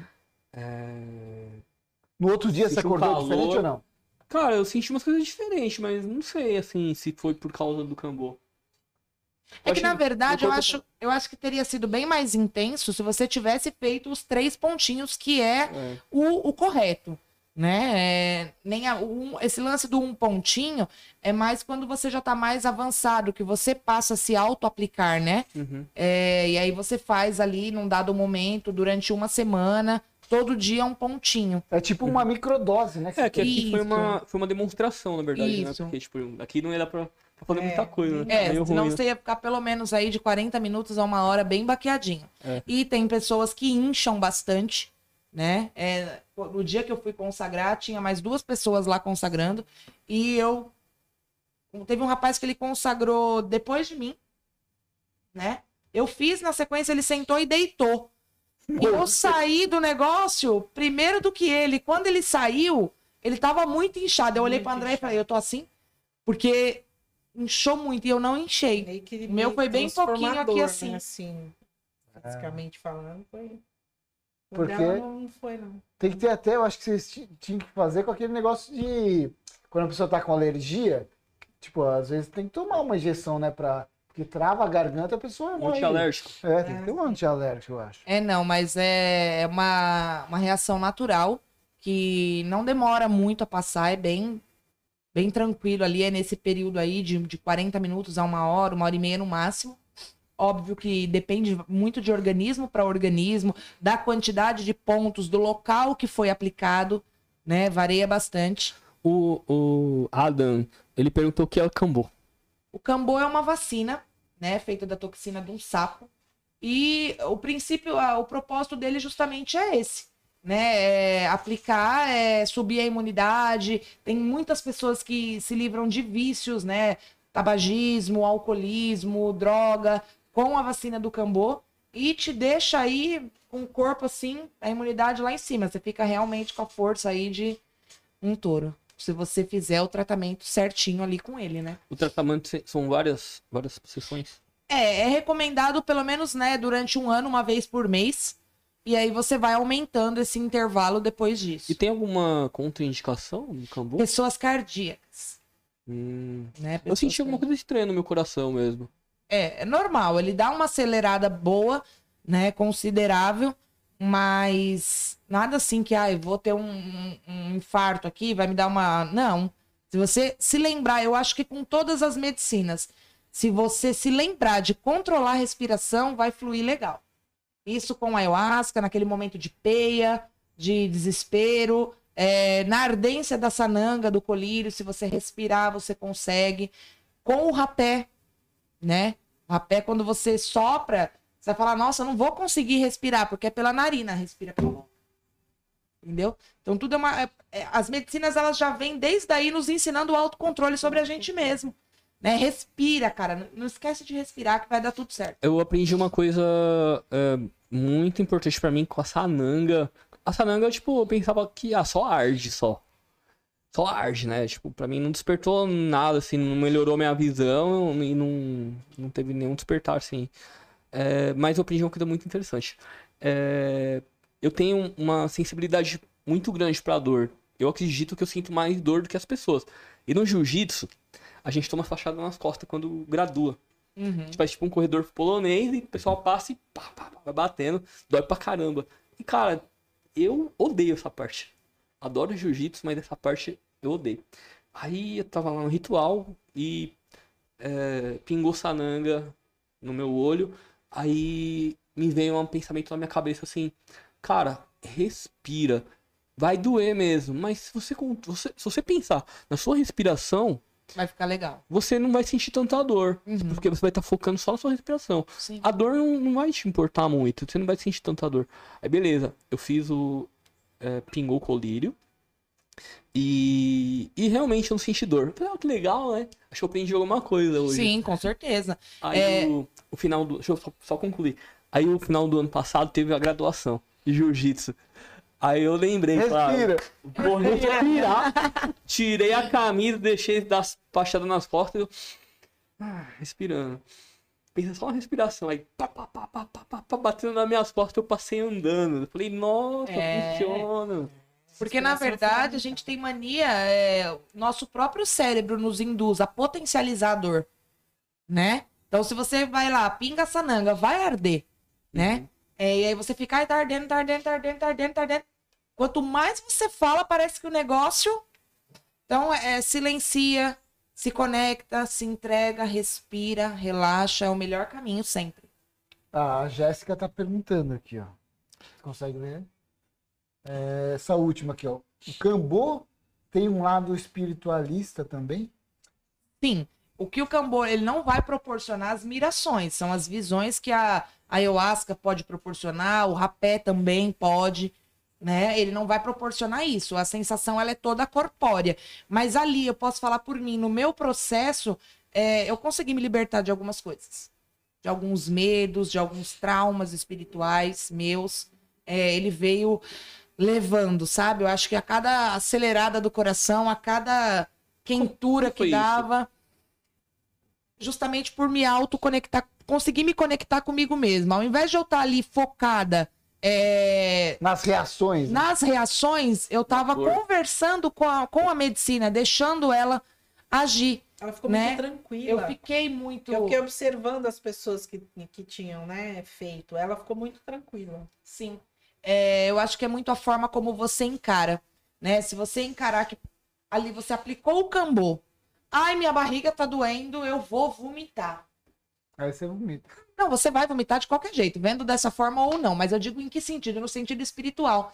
Se você pegar como esse vômito tá te limpando de alguma coisa, tá tirando algo é, negativo de dentro de você, não só por pelo físico, não só pelo vômito, mas que naquele vômito contém alguma energia negativa e tá saindo, total espiritual. Total espiritual. Eu acho que vai muito da forma como você lida com o processo. A Janine tá perguntando, a medicina do Cambô faz é, também faz curas emocionais e espirituais como a ayahuasca? Sim, se você levar dessa forma como a gente estava falando agora, você acreditar que aquele vômito, assim como na ayahuasca, ele tá te limpando.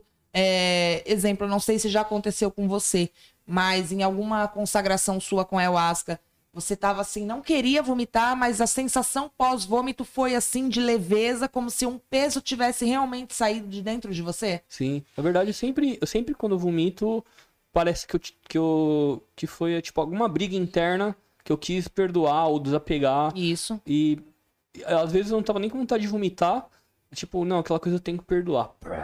Isso, e aí sai, né? É, mu- acontece muito as pessoas durante o ritual é, me chamar ou chamar a madrinha André e falar: eu tô sentindo que eu preciso vomitar, mas eu não tô conseguindo. E aí a gente, né, chega e fala: olha, respira, se entrega, deixa fluir. Aí a gente vira as costas, Vira a as pessoa bota pra fora, né? Então o ser humano ele se sabota, ele se bloqueia. Então se você tá ali no cambô e principalmente se você vai com um propósito, né? De, de, de cura física, eu tô dizendo. É, eu quero me curar do, do cigarro, é, eu quero me curar de uma dor no corpo, de uma, uma enxaqueca. Eu fui com esse propósito. Eu tenho dor crônica de cabeça muito forte diariamente, né? E após o cambô diminuiu bastante as minhas dores de cabeça, né? Então eu acho que você tem que ir com um propósito. E todo propósito, por mais que físico, ele tem um objetivo espiritual. Porque se eu tô indo acreditando que aquilo vai me curar, já não é uma forma de fé? E fé não é espiritualidade? Mas- Você acreditar no que você não vê, naquilo que você não toca? E o é, quimicamente ou, ou fisicamente, o que que o Cambô é, cura ou protege? Então, é, tem relatos, né, de que ele. Eu não sei se esse relato ele é verdadeiro ou falso, tá? Mas já ouvi dizer que ele, ele curou até AIDS. Por subir muito a imunidade, né? É, Então, eu acho que toda doença é causada por falta de imunidade, eu acho que ele vai, vai tratar bastante. Mas eu acho que o cambô, hoje em dia, ele é mais procurado, assim como a ayahuasca também, por cura de vício, né?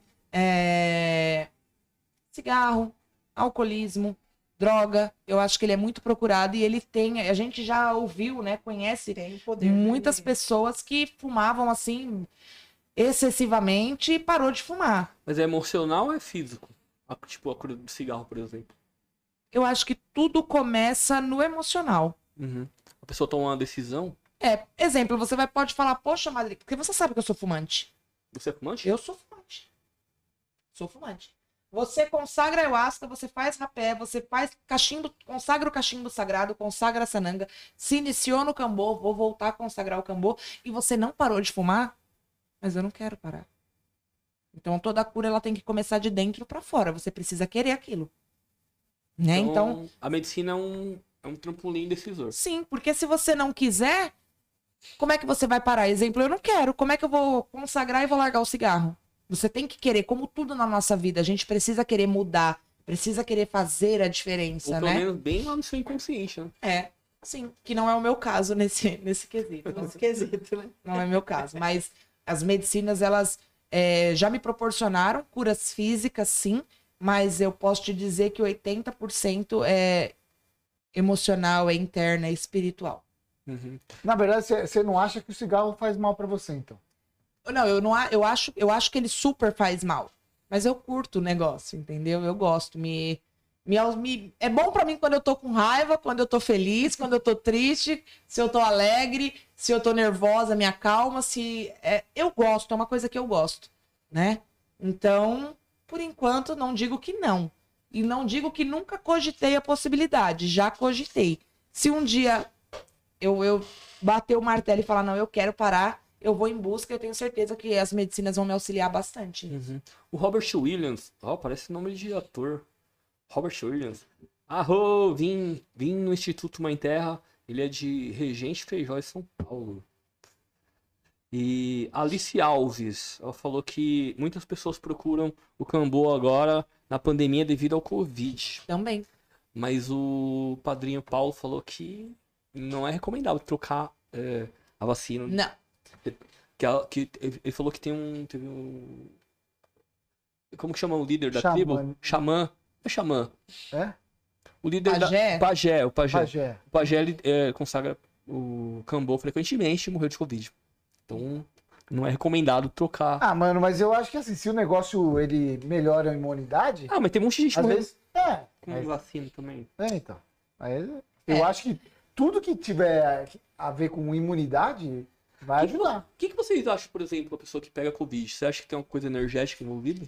Na verdade, é... acho que eu e a Andrea, a gente já conversou muito sobre isso, sobre o Covid, essa onda, essa massa tá total ligada à espiritualidade, por conta do desencarne em massa, né?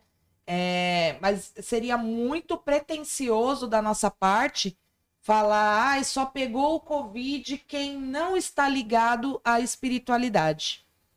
Não. Entendeu? Eu acho que não. Ó, eu quero contar uma história. É, primeiro que eu tava em outro estado e eu me perguntei o que, que eu tô fazendo nesse lugar aqui. Não era pra eu estar aqui. Aí minha energia caiu tanto. Tipo assim, eu me senti tão triste, tão depressivo. Que, tipo, me deu um baque, assim, cara. Aí sua imunidade caiu, pô. Minha imunidade caiu. É, não sei. Lógico, pô. Mas sei lá, tipo, foi um, foi um baque mesmo, sabe? Tipo, meu, não, faz sentido estar aqui mais. Não sei, eu, eu, eu tava lá de cabeça dura, né? Enfim, no outro dia eu tava com febre. e Já Então. tava com Covid. Talvez eu estivesse com vírus, mas, tipo, eu não tinha atacado. E, enfim, é, e falando do lado espiritual, é, eu voltei pra São Paulo, né? Tipo, fiquei alguns dias aqui, depois eu fiquei internado. E eu quero contar meus testemunhos agora.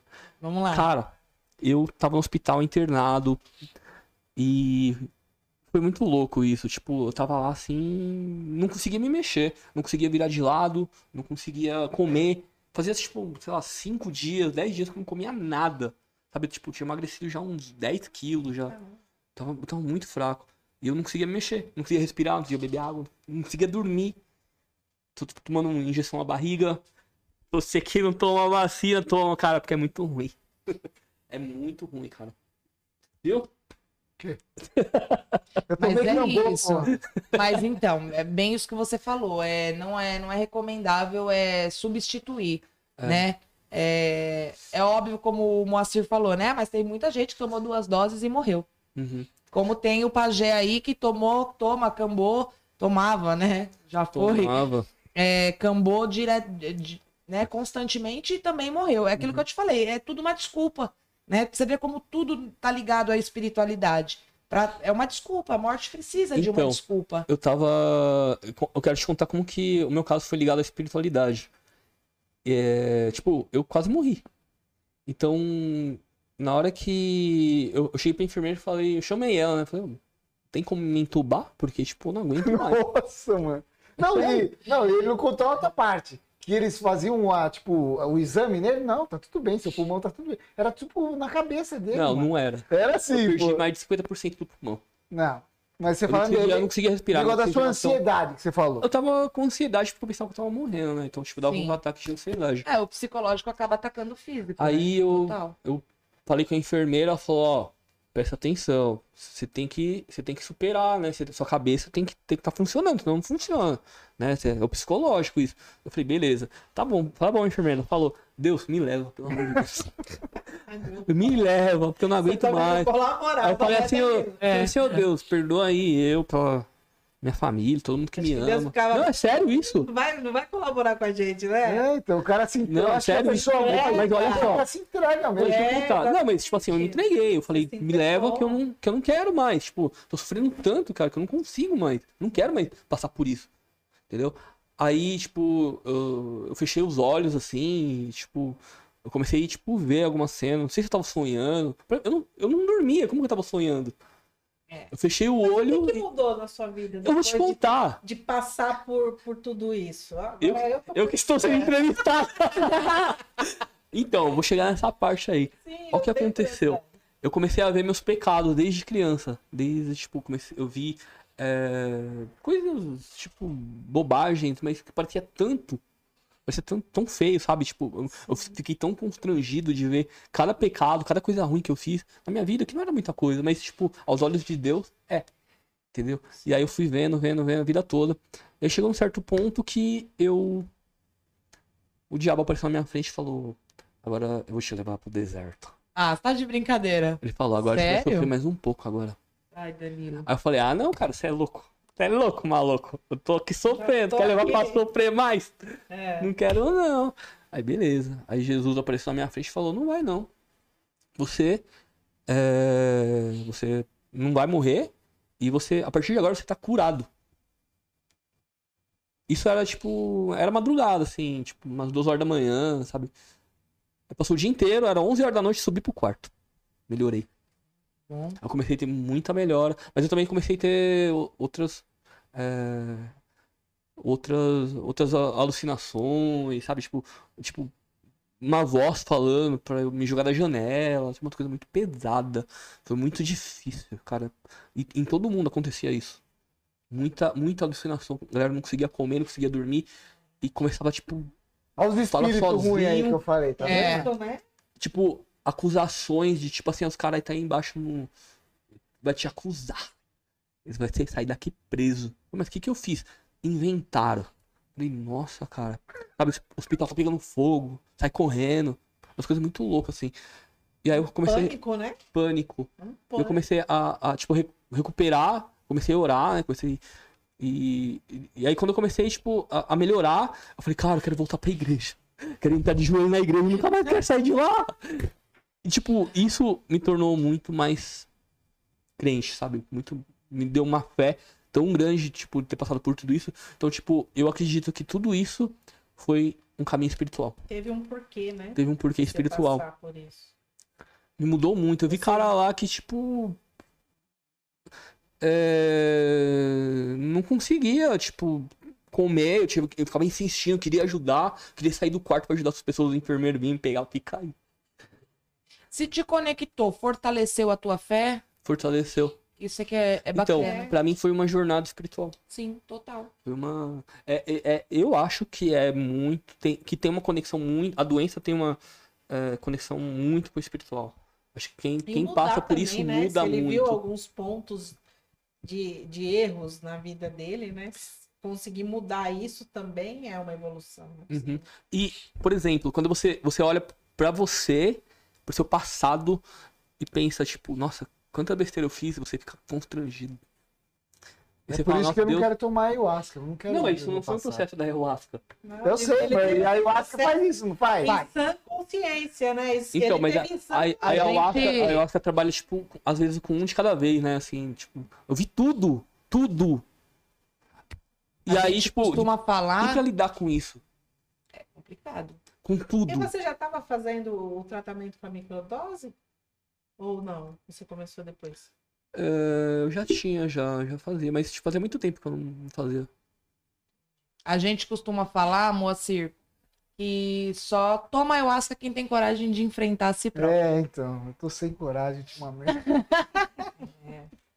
Mas, ele tem cria, curiosidade. Eu acho pra todos. é uma mas experiência- é. Mas é uma experiência que eu falo que todo mundo, pelo, Pelo menos menos uma uma vez na vida, devia ter. Não, se fosse esse negócio da microdose aí, eu ia tá, tá um negócio mais controlado. Mas você não né? sente nada. É, a microdosagem, ela não vai fazer você entrar na força, né? A É. microdosagem, ela é para um tratamento ansiolítico, né? Para quem tá com ansiedade, depressão, síndrome do pânico, quer ter um bom ânimo no outro dia, quer ter um sono melhor. Ela vai te Só- dar uma relaxada. É, vai Ah, é? relaxar o Você seu toma, corpo. você toma 10 gotinhas antes Ah, de pra mim isso aí já resolve, né? Você vai dar uma relaxada. E- Mas isso o rapé também faz. É? Sim. Sim, E passa mais consagrar. rápido também. Então, a ayahuasca, na microdosagem, você não vai ter nenhuma sensação corpórea com ela. Tô me tipo zoando. Moacir Arregão. ah, falando aqui, ó. Bora entrar com a hashtag aí, Coragem Moacir. Moacir Arregão.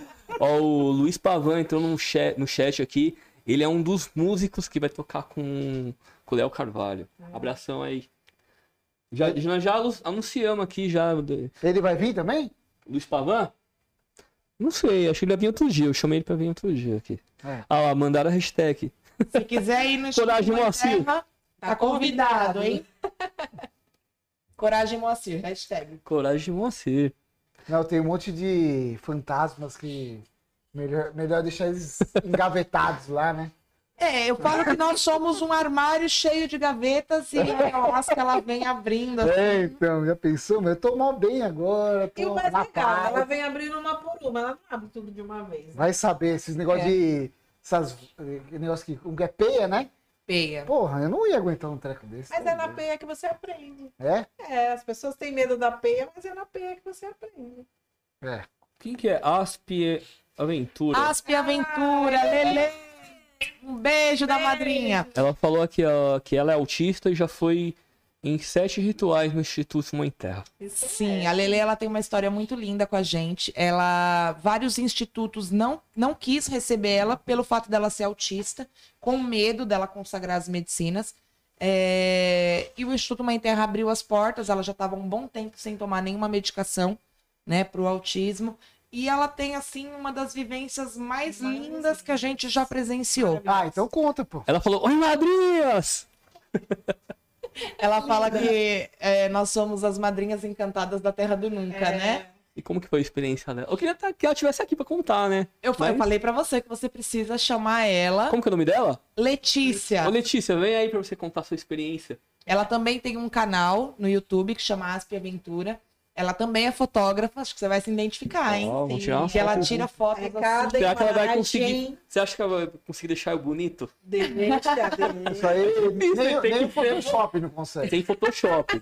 É. Photoshop não vale. E ela, ela baila o trabalho inteiro, ela também Ah, tem. igual eu então. É, eu tô falando que vocês vão se identificar, super, super combina, assim. Que, que, que, que autismo que ela tem? Eu não sei te informar, mas É, eu sei que não é muito, gra- muito grave, não. Mas, mas tem. E, e nenhum instituto queria receber ela, né? Porque, na verdade, a contraindicação da ayahuasca é para bipolaridade e esquizofrenia, Uhum. né? Não é para autismo, né? Então, você tem que ali ter, tá atento ao tipo de medicação que a pessoa tá tomando. Como ela não tomava nenhuma medicação, é, a gente não viu nenhum problema em ela consagrar e, e ela consagrou sete vezes lá com a gente. Hoje ela vai, ela assiste os trabalhos, ela participa e as vivências dela são lindas. Ela baila, ela, ela dança, ela ri, ela, ela vem, ela abraça. Ela é uma fofa. Ela é uma fofa. Já gostei dela. Ela é um amor, você vai amar ela. Vai adorar ela. Quem, quem que vai ganhar aquele, aquele convite lá, hein? Tem o convite aí. Eu vou ler aqui do. Vamos fazer um sorteio aqui pro, pro dia do. Da vaga. Bora, bora Vai lá. lá. Bora lá, hein? Como que faz? Vamos sortear quem comentou? É, Você vai entrar também no sorteio? vou. Aê! Coragem, Moacir. Cara, dá- eu vou pagar pra ele. Não aguento mais ele ter curiosidade de não ir. Não, faz o seguinte, Moacir. O dia que você decidir, você tá na vaga solidária, tá bom? Aê, pronto. Aí pronto. Quando que vai ser o próximo que você vai? Ele vai- 5 do 9. 25 do 9. É, Aí, ó, você já vai. vamos. Acho E é uma legal. coisa, é, gostaria de falar um pouquinho sobre isso. É, hoje muita gente quer consagrar ayahuasca e acaba, até pelo, pelo momento que a gente está vivendo, não tem uma condição financeira de consagrar, por mais que não é um valor né, absurdo. Hoje o Instituto Mãe Terra, o valor de energia de troca é 80 reais. Mas a cada trabalho a gente sempre abre duas vagas solidárias para quem não tem condição nenhuma de, de pagar esses 80 reais para consagrar. A cada trabalho a gente dá duas vagas solidárias, tá? Ah, Então, não, o Moacir, o Moacir não vai na vaga solidária, vai tirar a vaga de alguém. É, melhor então. Se quiserem, se vocês quiserem. Ah, deixa eu convidar eles, beleza. Agora não tira a vaga de alguém, não. É, Então, é quem- melhor eu não ir mesmo. Eu vou ficar com. A gente tá arrumando Eu desculpa. não, vou, eu não vou ter coragem. de Manda a hashtag aí, coragem, Moacir. Mas é isso, gente. Ó, quem for estiver assistindo, vai ficar gravado, né, Moacir? Vai. E vier assistir e tem vontade, não tem condição de consagrar, procura o Instituto Mãe Terra é, no Face, no Instagram é, e vem com a gente que a gente sempre dá um jeitinho. É, em todas as redes sociais, em Instituto Mãe Terra. Não, no Face tá como Ayahuasca da Floresta. E aí vai clicar, vão ver lá o logo do, do Mãe Terra. E na foto de capa tá escrito Instituto Ayahuasqueiro Mãe Terra. Porque o Face não permite, né, colocar nome de instituição assim no Facebook. Tem que ser página, né? E a gente tem o Face e tem a página. Aí a página tá Instituto Mãe Terra. No Instagram tá como Mãe Terra Instituto, se eu não me engano. É isso, tá como Mãe Terra Instituto. Então, quem estiver assistindo aí, quiser participar do ritual, entra lá, entra em contato com as madrinhas. Vocês vão ser, eu tenho certeza que vão ser muito bem cuidados e recebidos. Com certeza. E nós vamos, nós vamos sortear uma vaga agora aqui pra esse, pra esse ritual. Como faz? Eu vou, eu vou, vou fechar o olho aqui, ó. no- quem, Não, vê quem qual, comentou vê no chat? é a, a melhor pergunta que você achou mais a legal. melhor pergunta? Qual, qual que vocês acharam a melhor pergunta? Foi eu que fiz. Não, você fez um relato Ah, da sua conto, vida. né? Gente, você fez tanta pergunta que eu não lembro. Não vou lembrar, acha outra forma aí. Deixa eu ver. Já tem uma aqui, ó. Coragem Moacir. eu Acho que essa aí tem que ganhar, né? A melhor, melhor é essa daí. aí, André. Não, eu vou sortear, vou sortear. Então vai, sorteia, vai. Como Não, que você eu vai sortear? fechar-? Como que você vai Eu sortear? vou fechar o olho, tá aqui todo mundo no chat aqui, ó. Fechar o olho, vou, vou subir, descer, subir, descer e vou clicar. Acho que o mouse parar no Maurício Carvalho. Maurício, Maurício Carvalho. Seja bem-vindo, a gente te espera no dia 25, Vocês, hein? vocês conhecem o Maurício Carvalho? Não. Maurício Carvalho, entre em contato com a gente aí, passa seu contato a produção. É. Tem aí no na Lá descrição do vídeo. no, no canal mesmo tem lá os contatos de WhatsApp. É, manda uma mensagem lá pra gente com o seu nome e a gente conversa lá. Aí eles passam o nosso A contato pra Isso. você tá indo no contato. trabalho, tá bom? E, e- e a gente tem também o, um sorteio aí pro um, um- um ingresso, né? Pro show do Léo Carvalho, que será é, que terá início no é, às 20 horas, com previsão de término às 22, acontecerá no, acontecerá no espaço EUA, lá na Lapa. Ei, uá. Isso. E quem estiver interessado, a venda dos ingressos se inicia no 1 do 9. É, entre em contato também, que a gente passa o contato do padrinho que está organizando o, o evento e a gente. é, Sabe o valor que é? mano? o valor. Eu não sei qual que é o valor ainda, não me passou o valor ainda. Não tenho certeza qual que vai ser o valor. Fechou. Então, beleza. Eu vou fazer o sorteio agora do, do ingresso. Cara, quem não conhece, depois que terminar, entra no YouTube, coloca lá Leal Carvalho. Olha as músicas deles. É muito bom. Muito boa. Eu acho que tinha que dar aqui, ó.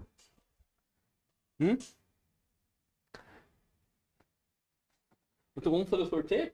Sim. Então vamos fazer o sorteio então aí do, Faz de novo. do Vai ingresso. fechar o Outro sorteio. Outro sorteio.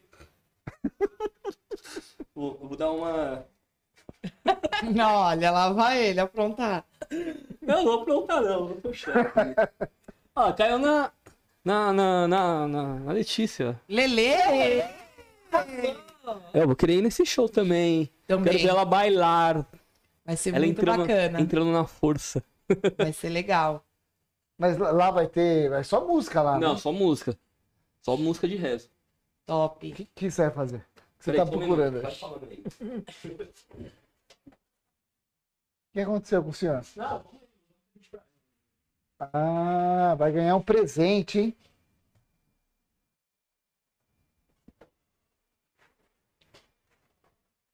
Aproveitando, né, que eu tô aqui, eu gosto de... eu fiz uma mandala de filtro de sonhos. Que Queria lindo. presentear pra vocês. Ah, obrigado! Lindo. Belíssima! Bonito? Arrasou! Hein? Amamos! Você fez isso aí sozinho? Eu que fiz. Gratidão. Gratidão, irmão. Arrasou. Gratidão. Sabia que a melhor coisa do mundo é dar presente? A gente gosta A gente disso lá. gosta também. Mas E- você- fez curso pra fazer isso daí? Não, eu aprendi sozinho. Ô, louco, mano. Muito legal. Na, na pandemia eu comecei a fazer filtro de sonhos, aí eu... Eu comecei a fazer mandala também. É mesmo? Mas a minha técnica é de pontilismo. De Você chegou a ver, né? Sim. Muito legal. Essa é uma mandala, né? Isso, mandala. O que, que vocês acham que é essa mandala aí? Uma mandala dos ventos? Parece, né? O que, que você acha, Andréia? É, dá a impressão de ser mesmo. Eu tenho. Eu, eu não vou explicar, não, deixa assim. Não, me explica. Eu quero ver o que, que você pensou quando você fez. Ah, eu pensei num universo. Tá bom, tá. Ó, É os minha planetas, as bolinhas são É. os planetas. Tipo isso. Gente! É um universo. um universo. Lindo. Amei. Obrigada mesmo. Gratidão. Nossa, fazer esse redemoinho aí no meio, mano, muito louco, mano. Vai ter um lugar bem especial lá no Instituto. O, Lu, o Luiz Pavan mandou aqui o preço dos ingressos. 50 reais o social. 100, 100 reais é, o ideal e 150 o próspero. Esse é os preços. Defina pra gente É, de- É. fala aí pra gente que isso aí tem um lugar diferente, como que é? Fiquem, O fica Pavan. sem, 150 fica sentado no colo do Léo Carvalho. Como que é? fica pertinho dele ali, tá, tocando com ele. Talvez a Maria VIP, né? 150, umas mesinhas e tal. Meu, eu falo brincando assim, mas eu respeito todo mundo. É que eu gosto de fazer, fazer as pessoas dar risada.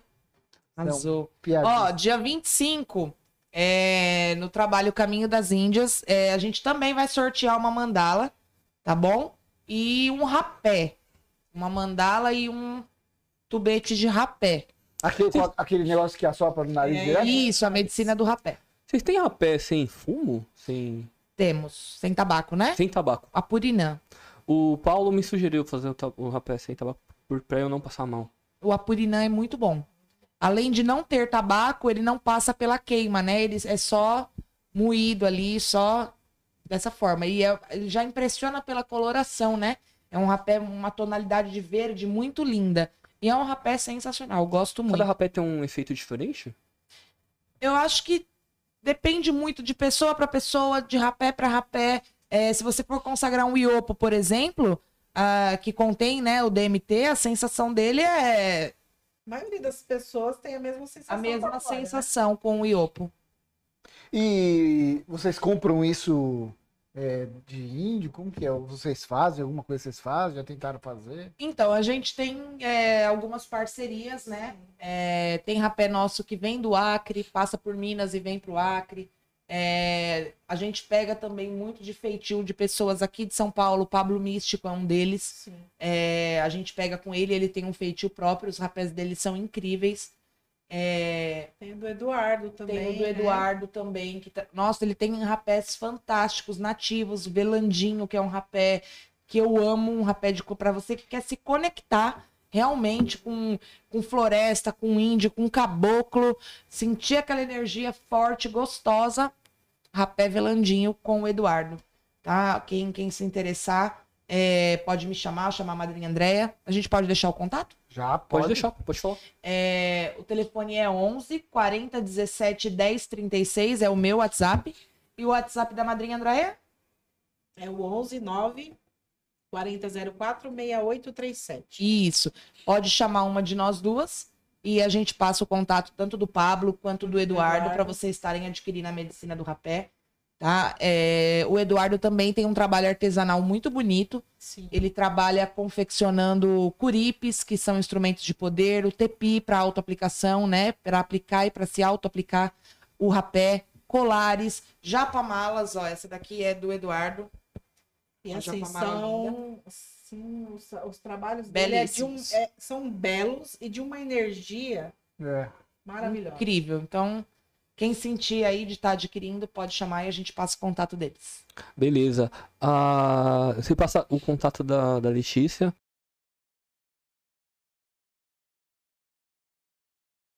O Ele- cara lá que ganhou é, respondeu alguma coisa? Não. Ele só fez um comentário, dois comentários aqui. É ideal que ele respondesse. né? É, não falou mais nada depois. Não falou mais nada. Mas entre em contato aí, é o Maurício Carvalho. Entre em contato com a gente, a gente repassa as madrinhas aqui no dia 25, né? Isso.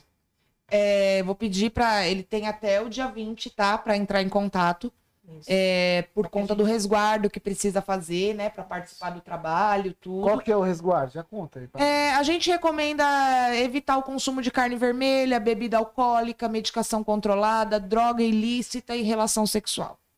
Né? Para manter o corpo limpo. Nosso corpo é um templo, né, Pelo menos uns três dias antes, né? É, três dias antes do trabalho, evitar essas coisas. É, no dia do trabalho, uma alimentação mais leve. Ir com roupas claras, de, de tom claro, não coladas ao corpo, bem folgadinha. É, mulheres, evitar decote. Sempre usar uma, uma calça legging abaixo da saia, né? Para ali no momento da. Existem tantas coisas que podem acontecer em seis horas no processo. Você tá deitado, se mexer. E aí, para não ficar numa situação desconfortável com o irmão que tá do lado, a gente passa essas recomendações aí. Legal. E É isso? Já, já preparou o figurino? Já, já tô pronto já. É, vou levar ele, cara. Leva, vai sim. Hashtag coragem Moacir, Moacir. Cusão. Ah, É isso então? Fechou? Então, e aí, vai ter poesia? Eita, é a hora da poesia do Danilo. Vai lá. ter poesia ou não vai? Vai, pô. Ó, o Luiz tá, tá mandando. Deixa eu ler o que ele leu aqui. Ah, ele tá falando do- da diferença dos, dos negócios, né? Próspero é uma forma de balancear o social, mas é.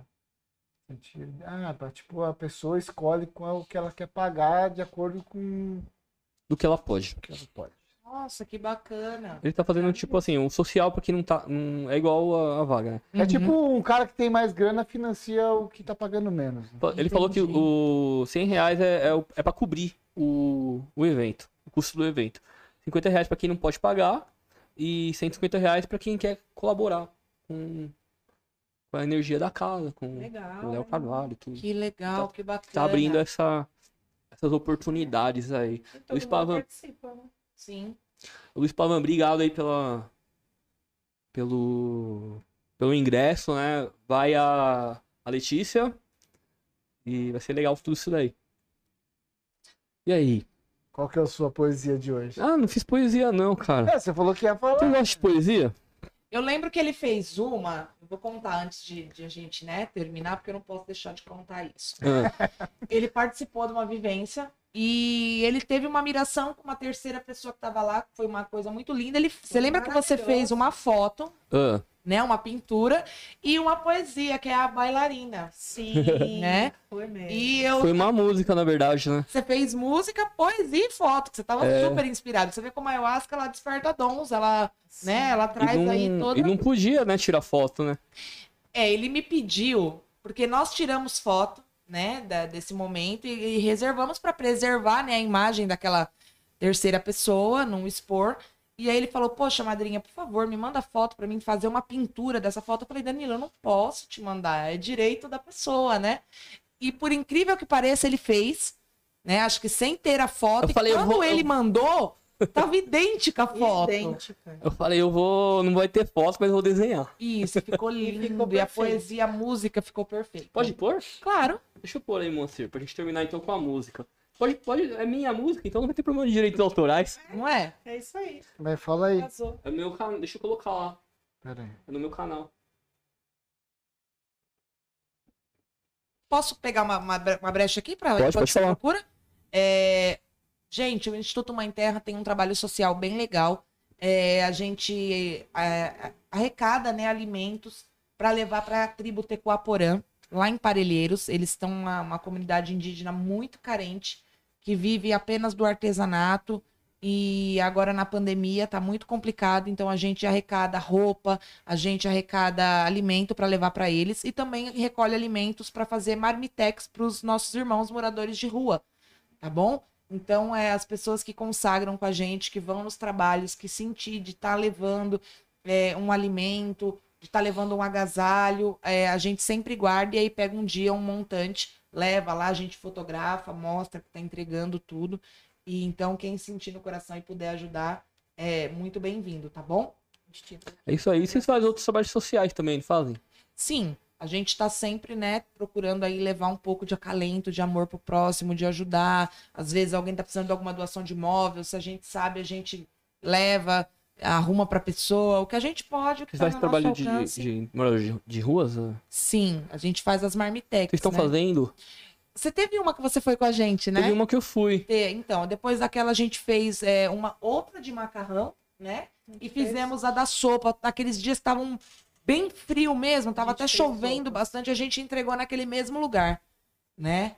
E a- mas é é que infelizmente a gente acaba dependendo, né, da doação das pessoas, né? Uhum. É, de levar um macarrão, levar um molho, levar um legume. E a gente sempre pega e tenta pegar uma data e pede para as pessoas levarem para fazer. Que legal. Acho que faz uma- um mês atrás, mais ou menos, veio o Leandro aqui do, do da ONG Só Jesus Salva.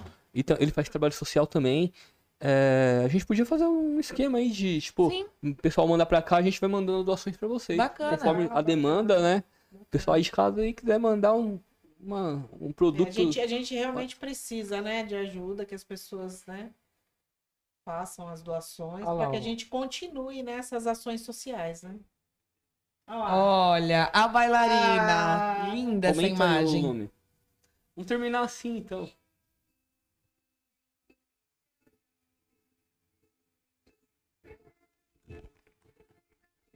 O que foi? Você desenhou isso daí? É isso? Isso foi uma cena de, de uma expressão corpórea. De uma terceira De uma pessoa que terceira estava. pessoa, ela estava dançando na força. Num lugar bem assim mesmo. Um balão era com a lua. mesmo. Ela tava dançando pra lua, né? E ele, ele estava aqui e, e viu toda aquela cena e ficou na cabeça dele. Ele quis a foto, a gente não deu a foto, ele fez o desenho e fez a música. E essa música? Quem que tá cantando aí? É a Liara. Vou mandar o. Acho que eu não sei se ela tá assistindo hoje, mas vou mandar pra ela depois falar pra ela, porque a gente tá tocando a música. A gente. é, Ela falou, nossa, que poesia bonita! Que arte bonita, ela viu a arte, falou, que legal isso daí. Vamos fazer uma música disso? Eu falei, cara, era só o que faltava, né? Já tem tudo já, vamos fazer a música então. E ela. Ela canta muito bem. Ela é uma compositora. Linda É uma voz. menina, acho que tem 15 anos. Linda voz. E aí a gente começou a.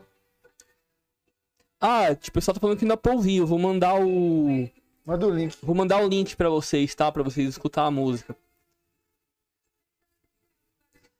Então, aí. Ela que deu a ideia assim, vamos fazer uma música disso daí.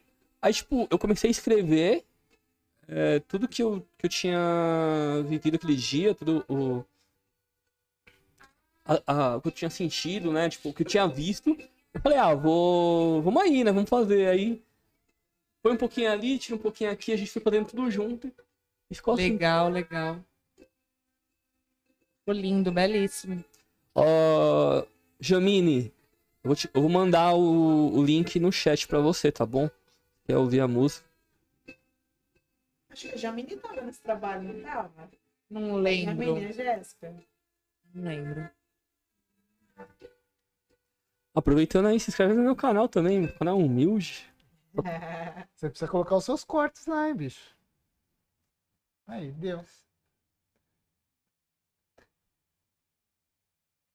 Então é isso? É isso? Nós ficamos duas horas Falando. Legal. ideias. Passa mó rápido, né? Passa Passa. super rápido. Muito. Então é isso, galera. Próxima vez fala só com a Andréia só. É, que Ela não falou quase nada. É, gente, é, é que eu tenho essa fama de ser falante demais. Sou pisciana, desculpa. Então nos encontramos no evento. Dia 25 de setembro. Todos nós e eu também vou. Você vai mesmo? Aê. Olha, Ó, gente, vai- se o Moacir não. Ele tá falando aqui, ao vivo. Faz uma. Se ele, Vou se ele descumprir essa promessa, a macumba vai pegar. gente, vamos lançar nas redes sociais. Hashtag Moacir tem Uma que ir. Meninos, gratidão, muito obrigado, axé, tá? Até, até o evento. Até o evento. Tchau, galera. Valeu. Galera, tchau, tchau.